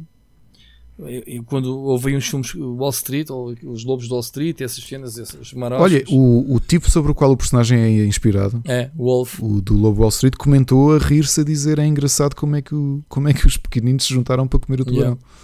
Engraçado. Aprenderam. De repente descobriram como é, que se, como é que se lixa o tubarão no jogo deles. Fogo, impecável. Enfim, siga. Hum, muito rapidamente, muito rapidamente, quero um comentário teu. A Switch, com 3 anitos de vida, está no quarto ano, Uhum. ultrapassou as vendas totais da 3DS no último trimestre de dezembro, agora que foi, ou seja, no Uhum. penúltimo do, do ano fiscal. Vendeu quase 80 milhões de consolas, portanto 79,87 e a Switch vendeu na sua lifetime 75 milhões. Isto é muita fruta, meu. Mais curioso, mais curioso. A Switch Lite, que saiu ano passado, vendeu 13,53 milhões. Sabes quantas vendeu a U? 13 Quanto? milhões e Sete, não 50. foi? Tipo, já 13, foi ultrapassada pela Switch Lite, a Wii U. Ok. A explicação disto, aliás, há duas explicações básicas, três explicações básicas para isto. Um, a Switch é uma excelente consola. Uhum. Dois, o mercado da Switch não é apenas o mercado que já detinha do portátil só, mas também o mercado doméstico. Uhum. E portanto são, são, Duas são dois tipos de consumidor Certo. diferentes, potencialmente. E inclusivamente a própria Nintendo não está ele, a competir a Lite pelo ter teu vendido orçamento bastante. consigo mesmo. não é? Ok? Uhum. E, e a terceira uh, tem, eu, eu acho que o, a expressão mediática da Switch só pode ser rivalizada na história da própria Nintendo com a expressão mediática da Wii. Uhum. Até lá eu acho que nunca houve nenhuma consola que fosse tão ahm, tão transversal. Porque a 3DS era uma consola para dois tipos de jogadores, para crianças e para hum, jogadores como eu que sempre foram fãs da Nintendo. Certo. Não era uma consola de, não é uma consola que tu vias pessoas casu jogadores casuais a dizer vou comprar uma 3DS. A Switch não, a Switch tens muito mercado de casuais. E portanto, pá, não estou surpreendido. E é brutal, brutais os números e, e a, e a pandemia ajudou, Ajudou a isto O- de os jogos. uma maneira. Eles também, ele diz aqui que hum, só em jogos, Software, em né? software, 532 milhões já quase que Uhum. duplicou, uh, não duplicou, mas vai a caminho de duplicar o, o software da 3DS. Portanto, de 532 milhões para 385 milhões, é muita fruta nesta altura. Obviamente, quando passado tivemos uh, Animal Crossing, tivemos o- o- os remasters do Pikmin 3, do 3D Mario World, ou como é que se diz, que, que se destacaram bastante em termos de software. E o forecast da Nintendo para o, para o ano fiscal, com o lançamento do novo Monster Hunter e com o novo Mario Super Mario 3D, como é que é? Super Mario Worlds 3D, whatever. Ah, aquele que traz mais a aventura do Bowser. Sabes qual é que eu estou a falar? Sim, sim, Sim. sim. sim, sim. Ahm, que constam que já andam aí pessoal a jogar, reviews, pessoal. É possível. Foi sai dia 12. Ahm, Quem assinou os contratos de mi- Minot. NDA já, já está a jogar. Ahm, pronto, a Nintendo Switch vendeu bué, está a bater números e não há, segundo o presidente da Nintendo, intenções de lançar este ano qualquer tipo de hardware. Se aquele pessoal que continua a acreditar que a Nintendo vai lançar uma consola 4K, eu acredito que sim. Cada de anunciar lá para a E3, lá para o, para o verão e lançá-la passado uma semana. Que é o que a Nintendo faz muito bem. That's it, my friend. Não tens mais nada a comentar sobre os números da Nintendo. Siga. Não. Por outro lado, só aqui mais uma notinha. A cena do Joy-Con está outra vez a voltar à mira e há muitas queixas e já aí eh, já, já está a Yeah. meter eh, casos na União Europeia, a investigar eh, a fraca qualidade dos Joy-Cons, portanto nem tudo é nésperas.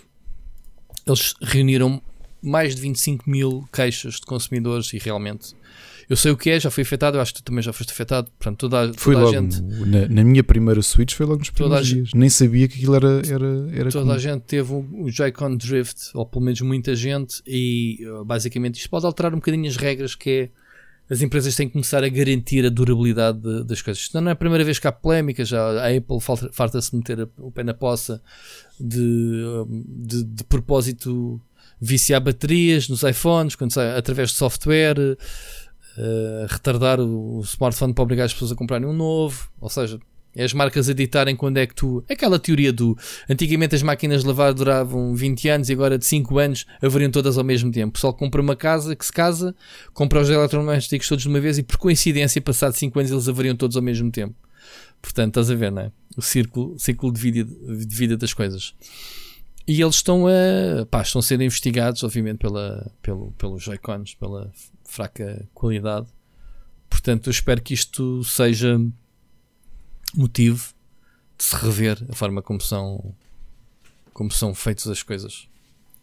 Ricardo, vamos. Tu tens aí mais qualquer coisa? Anda lá, vamos lá, Ricardo. Pica, pica. E que programa brutal. tenho tenho coisinhas rápidas, sim, coisinhas rápidas. Uh, não vi ainda, porque estou, provavelmente vou só ver amanhã com o meu filho e vai ser o primeiro pay-per-view de wrestling com o meu Vais filho. pagar e andei ver? a fugir, do- andei a fugir do Twitter, sim, vou. Aonde? é que- Como é que, Andei a fugir- Explica lá para quem não sabe como é que se paga o pay-per-view.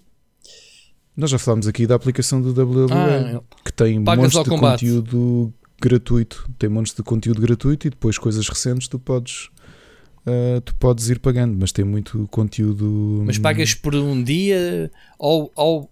Ainda não vi, ainda não vi, ainda não vi como é que é. Ok. Ok. Uh, mas andei a fugir do Twitter porque vi malta que me tegou sobre o Royal Rumble e que passaram a noite anterior uh, a falar sobre isto uh, no Twitter e o que eu fiz hoje de manhã foi simplesmente uh, desligar, pôr tudo como lido. Inclusive o Mocas, mas ele fez uma coisa boa, começava com spoiler e depois avançava. Mas eu não quero saber nada sobre o, Não vou dar spoiler. sobre o Royal Já sei Rumble. quem ganhou. Mas foi ontem. Foi, foi o outro que ganhou. Foi, foi o das exatamente sapatilhas que ganhou. brancas. Exato, o das botas. O das botas em cueca. O que está de cuecas e está de botas. eu não Agora, consigo perceber a magia termos do de- wrestling ainda de vocês. A mim não, não me ring a bell. Mas pronto. agora, falando de, infelizmente, Uhum. do obituário, eh, perdemos um grande ator português eh, que, pá, que eu, as últimas imagens que eu tinha visto dele pá, até me gostava porque Eu não tinha Hum, visto o estilo, rara que ele o, tinha. o aspecto debilitado dele. Porque eles Sim, eh, puseram eh, o. Como é que se chama aquele programa do, do coisa? Do. eu vi, na, eu vi, tinha visto um vídeo que tinha mandado da Fátima Lopes dele a ser entrevistado e eu, Não, ele foi "Fogo, ele ao mesmo programa debilitado." do, do que dizem os teus olhos. Ah, o Daniel Oliveira. Sim, e ele já estava muito mal da, da voz, mano. Aquilo foi um- uma espécie aqui de Parkinson ou, ou- Aquilo é um, é um subtipo de Parkinson Hum, raríssimo, que é paralisia supranuclear progressiva. E pá, e, e tu que lembras do António Cordeiro como protagonista do Claxon, Claxon. Claro, claro que sim. Pá, e, de muitas outras coisas, coisas, claro. que ele fez e era um excelente ator. E, pá, e vês nos últimos, dias, nos últimos anos. cima de novo, vida, man, foi- 62 anos? Yeah, se- 61 e É. aquilo apareceu-lhe aos 58, logo Poça, foi. Com caraças. E hoje morreu, também foi, foi há pouquinho que morreu, Dustin Uhum. Diamond, que ficou conhecido como Screech Uhum. do Save by the Bell, que é uma sitcom, pronto, que tu se calhar v- não Vi, sei se sim, viste como adolescente, mas eu estava na, Vi, sim, senhora. estava na primária quando isto saiu e adorava o Save by Vi, the sim, Bell. senhora. E revi há uns anos. E já agora vai ter um reboot. E curiosamente o Dustin Diamond era o único ator que não tinha contrato para voltar. Era. E como é que foi? Também foi assim uma história um bocado triste. Em três, há três semanas foi-lhe detectado um cancro, cancro no pulmão e morreu. Já, este, Porque era mesmo muito, muito já agressivo. estava avançado também. Estava muito, muito avançado porque acho que ele foi para o hospital cheio de dores e quando viram. Mas estes tipos que é, fumam começou- que nem cavalos? Ou é o. Epá, não sei. Não, não, não, não sei. Não sei como é que foi a vida dele. Sei que ele teve uma vida complicada. Não sei se foi com adições ou com Pois, álcool ou o que quer que Pois, seja. Mas pois. porque a carreira dele também foi, foi o Save by the Bell e depois nunca conseguiu fazer grande coisa. Fez o sex tape. A sextape que depois não era ele, não era um duplo. Não sei, estou aqui a ver o currículo dele. Foi, foi, foi, foi isso. Em 2005 ele tentou voltar à ribalta eh, com a notícia que tinha, feito, tinha havido uma sextape. Foi à Oprah me falar disso e depois foi-se a descobrir que nem sequer foi ele a filmar, era um duplo que ele contratou. Coitado, estou aqui a rir, mas pronto, ele faz parte de. A primeira sitcom que eu vi na minha vida, assim a sério, foi o Save by the Bell e era religioso. Aquilo era a série, pá. Aliás, tu lembras? Estava no canal 1 e aquilo era para ver. Aquilo dava às de 7 uma da tarde, era uma cena assim, era o pessoal vir da escola, não era? E, Exato, ainda por cima era vida de e liceu. eu, eu digo que via muito na loja de informática, que eu saía da escola ia para lá, para a loja, comprar jogos, lá está. Ah. E o gajo tinha a televisão e acabava por ficar lá a ver esta cena. Era muito giro. Enfim, E pronto, é isso. Agora passamos às sugestões, não é? pá, não que é que tenho nada de séries. Crown, Star Trek é o que eu estou a ver. Do Crown, estou a ver a quarta season, que é a última, estamos a acabar. O próximo fim de semana acabo. Ando a ver uma média de 5, 6 episódios por fim de semana. Estou a adorar. Acho que há a atriz que faz de Diana. Ai, rapaz. É a Diana, meu. É, eu olho para ela e digo, ia com caraças, mano. Mesmo tiquezinhos e não sei o quê. É muito giro. Ahm, o Carlos é uma besta. Não sei se sabes. É uma besta. O Carlos. O Carlos. O Carlos. Portanto, Parecia uma, já agora uma só, só para fechar, antes de fecharmos, fecharmos este episódio, entre o Carlos ou o Ryan, uh, para Quem é o Ryan? apelido, da Gearbox, o Ryan, Ah, o Randy Pitchford continua a ser. o Randy, Randy Pitchford, qual dos é, dois? o Randy é uma besta. Mas o Carlos, o que fez à Diana tadinha. Ah, pá, fogo. É, Só que ao início o Carlos parece-me ser um puto fixe. Os primeiros episódios dele, eh, adulto, né, jovem, parecia-me ser um rapaz, pá, menos, menos parvo daquela família. Mas depois acabou por sucumbir aquela cena, man. aquela família royal, real é uma cena, meu, de um antro de, de aparências, pá, no meio daquilo tudo, não sei se é a série a, a- a- a proteger, é a rainha que é a única pessoa que tem algum discernimento. Por todas as pessoas à volta dela, incluindo o marido dela, quer dizer, aquilo é completamente parvo, meu. Mas pronto, não vou dar spoilers porque aprende-se lá muitas histórias, muitas giras. Uma das histórias mais giras que eu vi este fim de semana, que está na quarta season, tu não sei se ouviste falar, eu não tinha ouvido falar, e depois vais, é giro, já te disse que a gente vai estar sempre a pesquisar na net as cenas. Foi o tipo que conseguiu eh, invadir o palácio de Buckingham e, e a rainha, quando acordou, tinha um gajo no quarto. De ouviste esse episódio muito? Lembro dessa Lembras? história, sim, mas não sei quem era o tipo, nem nada Era um maluquinho, meu. Depois, lá está. Ah. O que é giro é que no episódio é todo centrado nele. Na perspectiva dele. Ok. O que é que ele passou para fazer aquilo. O tipo não entrou uma vez, entrou duas vezes. A primeira vez não conseguiu encontrá-la, saiu, partiu lá uma cena e o pessoal detectou que tinha havido alguém. Ficou por ali. E depois, passado um tempo, ele foi lá outra vez. Ele simplesmente foi lá falar com ela e dizer: Man, tens que olhar para o povo. Pá, Sim, mas ela não, ela não governa, portanto também foi um bocado de perder tempo. é pá, mas foi giro. Foi giro porque se- há um pormenor nesse episódio muito engraçado que é no fim no- como é que é? No fim, ele, ele dá-lhe um abraço e a rainha não resiste. E tu pensas assim: a rainha nunca vai testemunhar esta cena. E o gajo é maluquito, foi preso, ninguém vai acreditar nele. No momento em que ele abraça, vê-se um criado a abrir a porta. Tu estás a pensar ao teu lado: é pá, isto é uma cena que é testemunhada pelo criado, ou seja, quem fez a série, baseada em fatos reais, entrevistou provavelmente o gajo que, percebes, que fez de. que abriu a porta e testemunhou aquela cena. Pormenorzinhos assim, muitas giros. E esse gajo, coitado, pronto, o gajo, o, gajo, epá, o episódio começa. E depois a maneira como a série conta as histórias é muito fixe, porque tens flashbacks, tens não sei o quê. O episódio começa com um gajo dentro da rainha, do quarto da rainha, e depois faz aquele flashback do não sei quantos dias antes. E vais perceber o que, é gerar a história do gajo, pronto. E, e a série tem montes destes episódios, todos eles. Todos eles, uns dedicados ao Carlos, outros dedicados à irmã da, da Elizabeth, que é a eterna princesa Sofia, acho eu dedicados ao, ao Carlos, à Diana, etc. Agora na última season. Mas pronto, muito giro. Não vi mais nada, Ricardo. Podes, podes tu. Eu, séries, vi bastantes coisas. Olha, a tua mulher tinha razão. Nós começámos a ver Lupin dans l'ombre de Uhum. Arsène Uhum. e devorámos Ok. tudo. São cinco episódios e tu ficas porque é que não há mais. Só é muito, sim, é muito, muito ver. bom. A Ana já me disse que já confirmaram a segunda temporada e ainda bem porque aquilo acaba no cliffhanger. Uhum. Está muito bem imaginado este como é que tu trazes o Arsène Lupin para os dias de Uhum. hoje. O protagonista é espetacular, mesmo, mesmo. O ator é espetacular. E, e essencialmente, eh, tudo, todos os truques e os chamemos-lhe crimes, só vi, um- vá, eu só vi uma que- cena da, da série. Que, Qual? epá, é o gajo entra, toca a campainha, uma velhota abre-lhe a porta e ele dizer: Ah, olha que andamos aqui a sondar a zona, você precisa de meter aqui uns alarmes, eu não sei o quê. espetacular. Sim, n- não porque ele, tá, ele identifica-se como detetive. Pronto, Essa cena toda é E o genial. gajo, a maneira como é- ele rouba a velha é tipo, ele não roubou, Yeah. tecnicamente. Pois não. Pronto, é isso. Sem spoilers, sim, sem spoilers. Nem vou dizer, pronto, não vou Eu dizer só vi mais. isso, mas- só vi isso da cena. É genial, é genial. Eu nunca li Arsène Lupin. Uh, o meu avô, por acaso, leu umas traduções em, em português. Eu tinha esses livros, mas por acaso foi daqueles que eu nunca, nunca tive Mas, grande oh, oh, curiosidade. só, ele não é Mas um por- Robin Hood, ele, ele quer mesmo ganhar dinheiro, ponto. Não, ele é, não, sim, ele é, É um o, ele é o, É um ladrão. ele é o Gentleman. Bandit. Isso era o conceito do personagem de- dos livros, o Arsène Lupin. Hum. Ladrão de luvas brancas, Que, aliás, é? Costuma dizer. Já agora, para quem não se lembra, existe um videojogo da SEGA baseado no personagem. Ok. Na 3DS, o Rhythm Thief é sobre o Arsène Lupin. Ok? Uhum. O Arsène Lupin é isso mesmo que era, um ladrão, só que um gentleman, então ninguém dava por ser ele o ladrão. Imagina, tipo, festas de alta sociedade. Tipo essa jogada que tu viste fazer, e não vou entrar em spoiler, como é que ele fez toda essa jogada para roubar uma milionária. É tudo isso, ou seja, nunca ninguém desconfia dele, porque ele, a forma de roubar é genial. E achei muito, muito boa.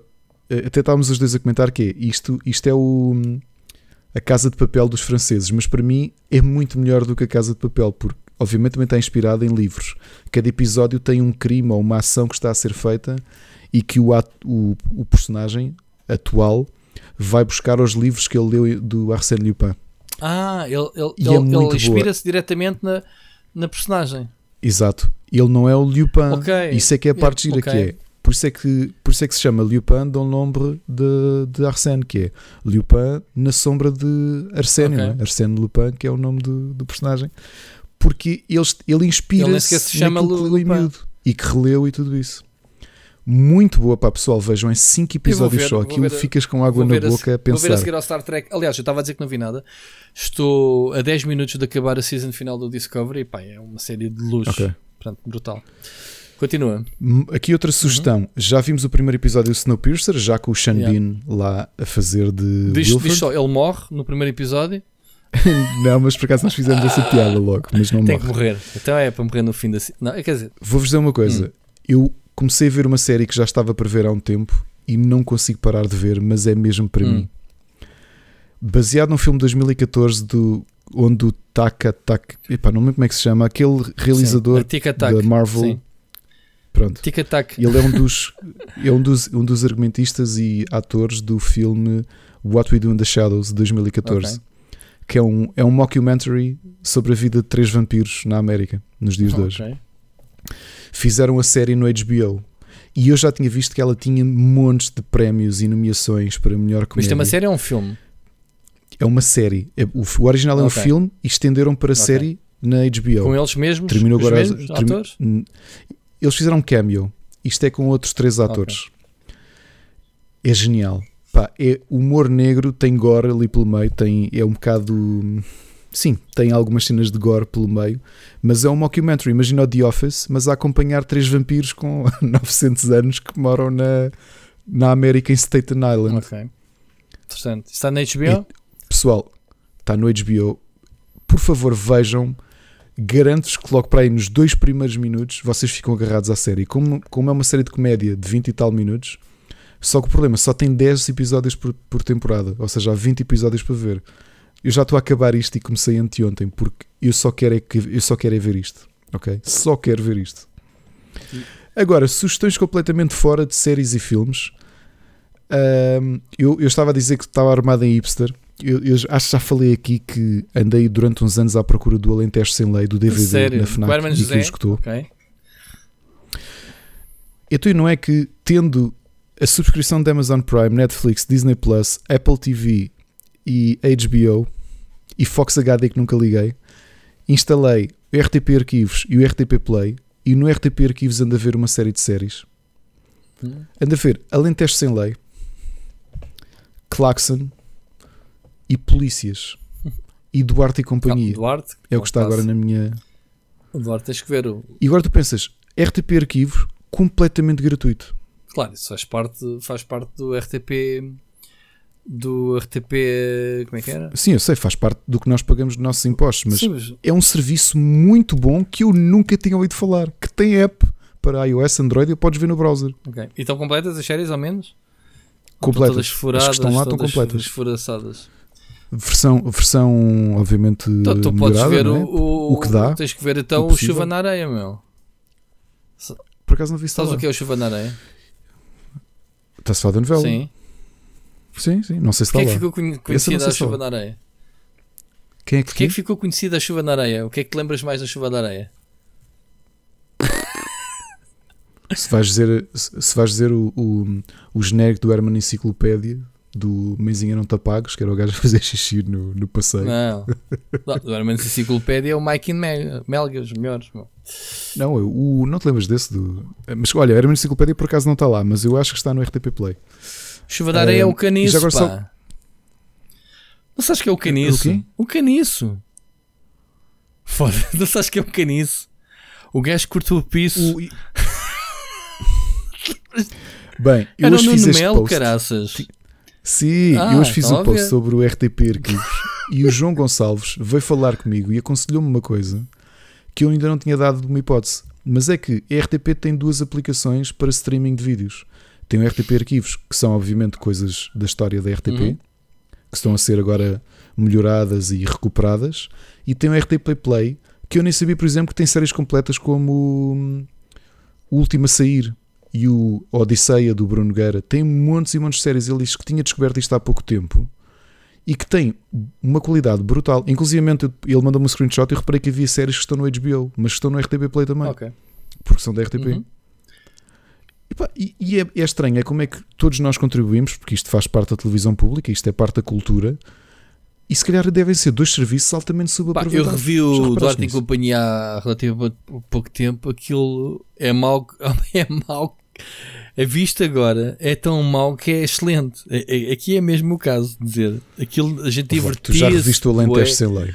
O Alentejo sem, O sem, Alen- sem o lei. Alentejo sem lei tens um elenco do Sim, caraças. nos primórdios, quer dizer, o Hermano José no seu tempo Um elenco dourado. um elenco brutal. A primeira cena, quando aparece a gangue do Zarolho, que era o Carlos Daniel, não é? que era um grande ator que morreu, infelizmente, que era a gangue que era ele, a Rita Blanco, o Adriano Luz, o António Feio e o Rogério Samora. Era uma gangue de ladrões que eram, tinham sido soldados na guerra dos absolutistas. Ok. Hã? E então os gajos estão, um casal de velhotes a comer, não é? Numa casa do Alentejo, a comer uma sopa, e eles entram pela casa adentro. E é o Rogério Samora ou é o Carlos Daniel que tem uma caçadeira na mão, dispara e tu vês. O disparo e passado meia hora, lado. meia hora depois é que a tigela se parte, não é? Uma- não. Não, é- não, não, não. Esse é o homem. Ou seja, tu Ah. ouves o tiro e depois tens o, o- a filmagem do velhote, que não era ator, era um figurante. Vês o sangue, ele cai para o lado e ouves alguém dizer assim: Ai, matarem. Ai, mataram-me. Isso é um clássico. Ah, ai, povo. estou morto. Era como dizíamos quando éramos putos. Tô- Ou ele, pera, ele diz matarem, ai, estou morto. Só que não, nem sequer era o ator a mexer a boca. Aquilo era só um figurante que se atira para o lado e tens delay e tudo. Man, é tão bom. Só que é assim: aquilo temos que saber o contexto. Aquilo foi feito exatamente assim. Pelo, pelo, pelo João, o João. O João Canis. Eu nem me lembrava, a música é do Manuel João Vieira. Bem, E novamente, Alentejo sem lei é genial. Estamos a falar de uma série que é um western passado no Alentejo, meu. Em que foram buscar tudo o que era atores excelentes da altura e puseram-nos Até todos bom. numa série só. pelo Já nome. viste? É brutal. Alentejo sem lei. E olha, por muito que aquilo seja Já nem- paródia, tens estas cenas quê? Eu míticas já do... não me lembro do filme completamente. O Herman Hã? é o, o Herman é o vilão porque ele era do exército que perde, do qual pertence a gangue do Carlos Daniel e o Rogério Samora e a Rita Blanco e afins. Só que quando eles estão para perder a guerra, ele passa-se para o outro lado. E então agora está do lado dos vencedores. Uhum. E, e quem está a narrar aquilo é. hum, Ai, agora não me lembro como é que ela se chama. Uma atriz old school do teatro, que já morreu há boa de décadas, que tem aquilo é narrado com um ar muito a sério. E então ela explicar que o personagem do Herman passou-se para o outro lado porque ele gostava de três coisas: vestir roupas muito bonitas, gostava de poder e gostava de, de estar do lado dos vencedores. Gostava de poder. Gostava do Ah, poder, do não é? poder. de ter poder. Uhum. E, e o Herman, enquanto os outros são todos tipo vagabundos, estás a ver? Tipo gajos do Alentejo, tipo camisa e calça, tipo o Western, o Herman é aquele que está tudo vestidinho, com roupas de veludo e não sei o quê, porque ele é o vilão. É assim, a malta pensa que aquilo, aquilo foi feito propositadamente assim, aquilo não eram eles que eram maus, nem o João Canijo era mau, Sim, sim, eu sei. nem os argumentistas eram maus, aquilo foi feito propositadamente assim, aquilo era uma, um- uma pseudo-paródia aos Western disso. Sim, mas Spaghetti. o, o Duarte e companhia tem mesmo essa cena. Tem a cena. Sim, eu, é o onde é mesmo. A cena. E agora estou com, depois lá Aqueles duas, efeitos especiais porque- de som. E porquê é que eu fui lá cair? Por causa da morte do António Cordeiro. Porque eu era muito miúdo para gostar do, Do Claxon. Uhum. E eu fui ver Como o é que chama ela? pensei, Ela é muito conhecida também. Ela ficou, ela a Margarida Reis. ficou muito conhecida nessa série. é. Sim, que era a Ruby. E depois entrava o Ricardo Carriço muito novinho, meu pai com uns 18 Hum. anos. Ah, e foi por causa Então, disso. o Estava Claxon- no YouTube o Claxon- havia a série completa. Eu, já- eu- eu vi na altura, uh, nunca mais vi. O Claxon tinha uma coisa que nada tinha na televisão, que era o, o filtro. Uh, a, a- a palete de cores Era mesmo mesmo a, noir. americana mesmo. Yeah, yeah. Yeah. Não, era uma coisa que nunca E se usou cena- cá. E uma, e uma cena irónica foi que eu andava no YouTube à procura da série e de repente no Google tropeço no, no, no browser arquivos.rtp e eu abro e eu, ah, isto tem só tipo uma página do Wikipédia. Começo a ver os episódios e eu assim, olha que maravilha! É que nem é preciso ir para o YouTube ver aquelas gravações que a malta fez, fez de VHS. Estás a ver ali da fonte. Yeah, yeah. E depois outra que eu pus, pá, que eu também vi muito pouco na altura, não, porque estava de férias, aquilo deu no verão e eu estava em Vila Nova de Mil Fontes a acampar e não consegui ver. Que era o Polícias, uma série do Moita Flores, que era sobre, também com um elenco brutal, e que tu olhas e pensas assim, tu já viste o orçamento que houve para fazer séries, epá, podiam ser algumas um bocado estranhas ou não sei o quê, mas coisas que se fizeram que eu acho que até eram emblemáticas. Isto do ponto de vista de, de investimento público, não é? Yeah. Tu olhas para o Alentejo sem lei, foi parte os Homens da. Segurança com o Nicolau Breiner. e- Epá, esse já não me lembrava. Bem antigo. Esse não me lembrava. Pronto, olha, mas são as minhas sugestões de, de séries. Pessoal, se por acaso forem ao, RTP Arquivos, ao RTP Play, RTP Play agradecer ao João Gonçalves por aconselhar. Uh, se virem lá uma coisa porreira uh, que já não viam há muito tempo, avisem Sugiram. e sugiram. ok? Yeah. Olha, rapidamente jogos. Turrican saiu na sexta-feira para Switch, Uhum. PlayStation 4. Para quem, quem teve a oportunidade de jogar os dois primeiros numa amiga como eu, e depois o da Mega Drive e da- do Super Nintendo, pá, foi uma, uma live muito fixe eh, de, de memórias bem porreiras e viram pela música da, da, mensagem do Sírio. Joguei o Cyber Shadow, que é mais um jogo que saiu no Game Pass, Uhum. uh, que também é um jogo de ninjas de plataformas, muito difícil, portanto, um jogo que também faz lembrar os Eu jogos. tinha jogado já na semana passada, quando fizemos o episódio. Falei sobre isso, pronto. Um, Estive a jogar mais porque foi na mesma live. Joguei Yeah, o Ender yeah. Lilies, tu também já viste, pelos vistos jogaste, que é um Metroidvania, um, Uhum. enquanto- assim com uma estética tipo manga japonesa, aquele de- Sim, faz lembrar jogos da Nis América e é engraçado porque tu, quem está a atacar não és tu, É, não é? é- o é uma cavaleiro que espécie de Pokémon. de ti, o. Ela defronta certos inimigos, bosses, que depois fica, ganha o espírito deles. Ela, a miúda não faz nada, a única coisa que ela faz é rebolar e, e dar cura a ela própria. E os ataques Exato. que tu equipas, podes equipar os fantasmas, fazem ataques diferentes. Está muito giro o jogo. Uh, está em early access. gostei. E é muito bonito. Bonito, uh, som, banda sonora muito gira. E, e achei a miúda, a personagem lovely, no meio daqueles monstros todos, ou caraças, bem porreiro. Portanto, Ender Lilies, Early Access. Hum, Estou a jogar um jogo do Airwolf, não te posso falar, está embarcado, não vale a pena o, o jogo baseado na, na White Wolf. Tu conheces bem o ambiente, né, Ricardo? Uhum. Experimentei, não sei se tiveste a oportunidade de experimentar o, a demo Não, do Balan como é que Wonderworld que saiu no Steam. Ah, demo. A demo. Não, ainda não joguei. Sim, o jogo vai ser em março, mas digo-te já uma coisa. Estamos a falar de, de- dos produtores que tiveram ligados ao Sonic e ao Dreams e o jogo Uhum. tem desiludido toda a gente que, que experimentou a demo. Isto é uma demo, não uma beta, não é uma alfa ou o que é que seja. É uma beta representativa, provavelmente, do jogo final. O que é preocupante é isso. É um jogo de plataformas muito vazio em que tu controlas personagens. Pá, um rapazito que, que veste fatos de animais e que te- cada fato dá-te uma habi- uma habilidade para saltares ou para atacares ou para disparar as bolas de fogo se vestes o fato.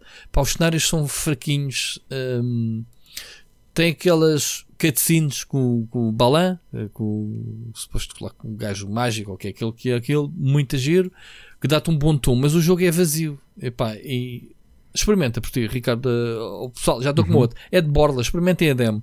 Mas, eh, mas fiquei com mal impressões do jogo, fiquei sem vontade. Estava com inspirações de, de curiosidade do jogo e fiquei sem vontade de jogar a, a versão final. That's it. Voltei a jogar a, a Valhalla já agora, o Assassin's Creed em live. Vou acabar o jogo em breve. Chuta, Ricardo, tens aí coisinhas. Tough Medium, já falámos. uh, da. Chama-me se é da Devolver ou, não, é da Goblins. Saiu um, em Early Access um tycoon de estâncias de ski. Uh, Snowtopia? Não estou muito entusiasmado porque joguei, joguei para aí umas 5 horas ao jogo. E não estás entusiasmado. Uh, não estou entusiasmado porque eu acho que as limitações mecânicas do jogo são bastante grandes. Para um Tycoon, a primeira temática não é propriamente a coisa mais. Não é muito interessante porque quando tu pensas neste tipo de, de- de ambientes em que tu tens de construir, neste caso, são diversões de estância de ski, não é? Circuitos de ski para a malta se divertir. E eu, eu já estou tão habituado uh, ao, ao que a Frontier faz Exato. com parques, tipo o, o Planet Faltam- Coaster ou o Faltam-te ali Planet Zoo. mecânicas que davas como garantidas. É pá, sim, porque olho para o Snowtopia e inclusive coisas que me chateiam, que é a falta de verticalidade do jogo. E o que é que eu quero dizer com isto? À semelhança de jogos como o Settlers, uh, tu tens de estar sempre a construir caminhos, neste Uhum. caso são troços de, de ski, entre tudo aquilo que tu constróis, sejam uh, aqueles teleféricos uh, e tudo isso. O problema é que eu sei que isto é feito por um estúdio pequeno, não é Frontier. Imagina que tu fizeste um teleférico ou tens um troço de ski. Mecanicamente o jogo não te permite passar uns- um teleférico por cima daquela zona. Ok. Apesar de estar em altura, não se cruzarem.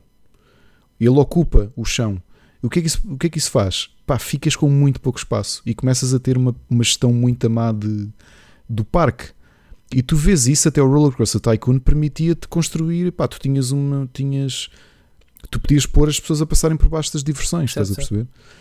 Epá, tu, achei muito limitado, não sei se eles vão conseguir corrigir isso e depois, do ponto de vista temática, também não há muito por onde ir e fiquei com alguma pena. Uhum.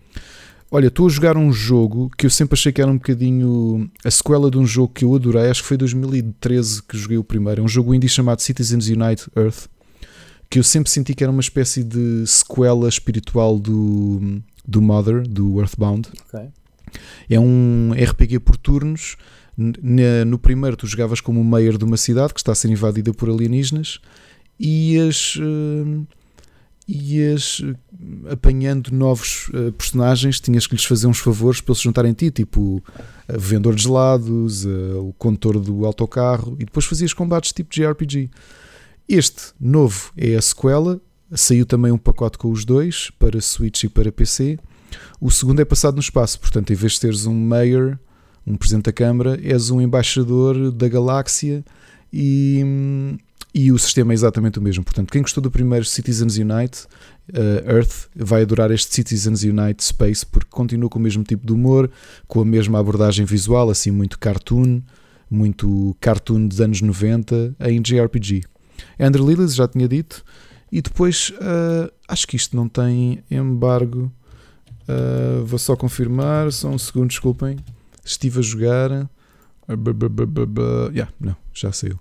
Uh, estive a jogar Gods Will Fall e que é um é um dungeon é um dungeon crawler que tu tens uma série de heróis contigo e se, for, se eles forem morrendo dentro da caverna entra um, um próximo e só consegues reavê-los se derrotares o boss final. A ideia é que tu tens, se bem me lembro, 8, de, de 8 ou 10 deuses que estão naquele mundo e tens de os derrotar.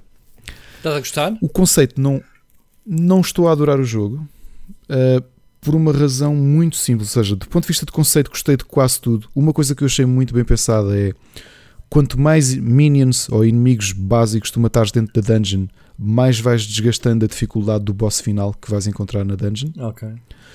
O único problema, os controles eu estou a achar horríveis, porque, por exemplo, o parry é feito de uma forma que eu penso, esta gente que fez este jogo nunca jogou jogos na vida. Tu para fazeres parry tens de fazer, uh, tens de rolar para a frente do inimigo. O problema é que isto é feito num ambiente 2D e meio, em que não é assim tão fácil uh, com câmera fixa. E não é assim tão fácil tu, às vezes queres rolar para a frente dele e tipo, fizeste-lhe dodge e levaste na boca na mesma, Ah. estás a perceber? Ou, Estava, ou seja, estava em a ver vez de no rolares para tem praticamente negativas as, as reviews do jogo. É. portanto. Estou a achar muito insípido, visualmente também estou a achar insípido. Tenho pena porque os bosses finais têm bom aspecto, as lutas são, são difíceis, portanto aquilo não gosto muito de dizer que é um Souls-like, mas tem muito de Souls-like na forma como progredes e, e as- os combates finais são difíceis. E gosto da ideia de se tu quiseres fazer rush à dungeon,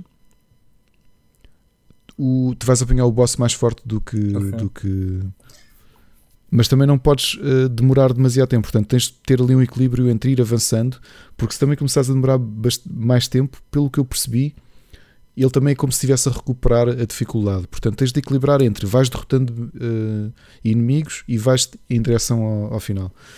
É um jogo mediano. Talvez menos do que mediano. Portanto, se me perguntaste se é um medium, não. É, é abaixo disso. Muito bem. É tudo? Ricardo. É tudo. Fogo. Então, agora estou a olhar aqui, já passamos as 3 horas, marca, portanto, o pessoal que se queixa que os nossos. eh, que os, que os- com, com temas aos pontapés. Eh, Foi, foi em vingança. Eh, Finalmente parece termos sido a Silly Season. E. Não.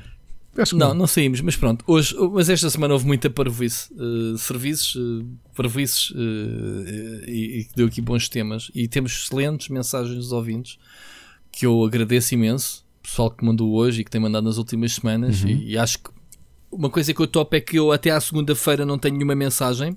E penso, bem, esta semana. lembra-se de repente, não é? Esta semana não vamos ter e a malta sabe que quando é que a gente grava, que é segunda à noite, pronto, é tip- típico português, até segunda à noite a gente Olha, manda. Só que uma correção. Eu tenho uma sugestão de música. Eu tinha dito a semana passada que sexta ia sair aquele que provavelmente vai ser o meu álbum do ano, que é o The Future Bites do Steven Wilson, e, e cumpre, como eu já tinha avisado, cumpre. É um álbum maravilhoso. Não acho que seja o melhor álbum de sempre do, do Steven Wilson, mas é um excelente álbum de arte pop.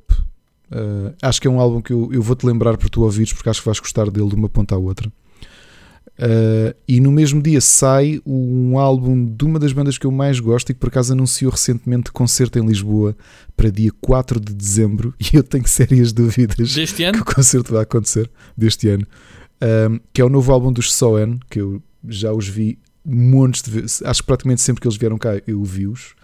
Um, lançaram o álbum chamado Imperial E aquilo que tenho a dizer, apesar de ser das bandas que eu mais gosto, é que é capaz de ser o álbum mais bland deles, porque eu ouvi-o duas vezes e ao contrário daquilo que eu estou habituado, que é ficar com uma música Certo. na cabeça e repeti-la e cantar um, um refrão, eu não me lembro de música nenhuma. Sabes que às vezes os melhores, os melhores discos são aqueles que entram para aí à décima vez porque tu insistes. Entram É, à bruta, já me aconteceu isso. E não é uma sensação fixe, porque as primeiras vezes porque tu só insistes quando queres mesmo gostar daquilo. Mas depois parece que eu dá tenho aquele receio que não seja isso.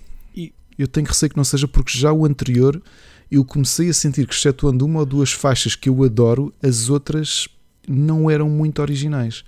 Parece-me que eles encontraram Estou a falar no geral, não estou a falar de- dessa banda, claro. Não, não, Sim, sim, sim, sim, mas É. o, o, o que eu acho é que eles encontraram um safe spot de composição e tudo o que estão a fazer sai-lhes daquela maneira. Uhum. Estás a perceber? O que é pena. O que é pena. Muito bem, senhor Ricardo, vai lá para o LOL. Desculpe lá ter-lhe incomodado ter-lhe ido buscar para irmos gravar o podcast há um bocado. É mentira. Eu é que, eu é que espalhei esse boato no Twitter. Andei a perguntar à malta: epá, descubra o modo Ricardo estava, no LOL. estava a tratar- Estava a tratar dos meus gravar. filhos, pá. Ah, gosto muito de ouvir, como sempre. Isto quem tem filhos miúdos sabe, isto quem tem filhos miúdos sabe que tu tentas marcar uma hora e eventualmente, tipo, especialmente a hora de, de deitar e Ah, já já me tem acontecido, a gente normalmente aponta às 10 horas, obviamente, mas já me tem acontecido tu às 9 e um quarto dizer estás pronto e bora lá. E eu assim, mas o que é que este gajo quer? Raramente O que aconteceu, é que este gajo? Eu estou a jantar, o que é que este gajo quer às 9 e um quarto? Quer dizer, não, mas sim, claro, compreendo. Ahm, mas pronto, hoje entraram aqui uns temas porreiros, mensagens dos ouvintes, Ahm, e fico muito feliz de a interação que tem connosco. Ahm, os vícios que o pessoal apanha. Agora, agora estás a ver a brincadeira que fizemos outra vez. Fizemos a brincadeira do My Friend e agora o pessoal, o pessoal abre as mensagens a dizer My Friend. e tu bem tinhas razão que é, vais, vão ficar com essa. E tu, My Friend, nem verdade. sequer é nossa. Agora, agora a última é a das frutinhas, isso que é outra piada. frutinhas. Que, pronto, o pessoal vai colar. quem sabe sabe, Quem quem não sabe, sabe, eu não não vou sabe. explicar, quem sabe sabe. Pronto, também não. cenas que andam por aí. Ahm, Eu também, mas digo-te já que já tirei o pé daí, que isso parece chão que dá uvas um bocado estranhas. pá, mas é viciante, não é? Ahm, Não é viciante, já está naquele patamar de quando vês um carro espetado no, no- na autoestrada. pronto, Mas pronto, vá, é isto. siga. Siga para a frente. Bom, Gosto muito de ouvir também. Ouvimos, ouvimos para para a a semana. semana. Um grande abraço. Grande abraço.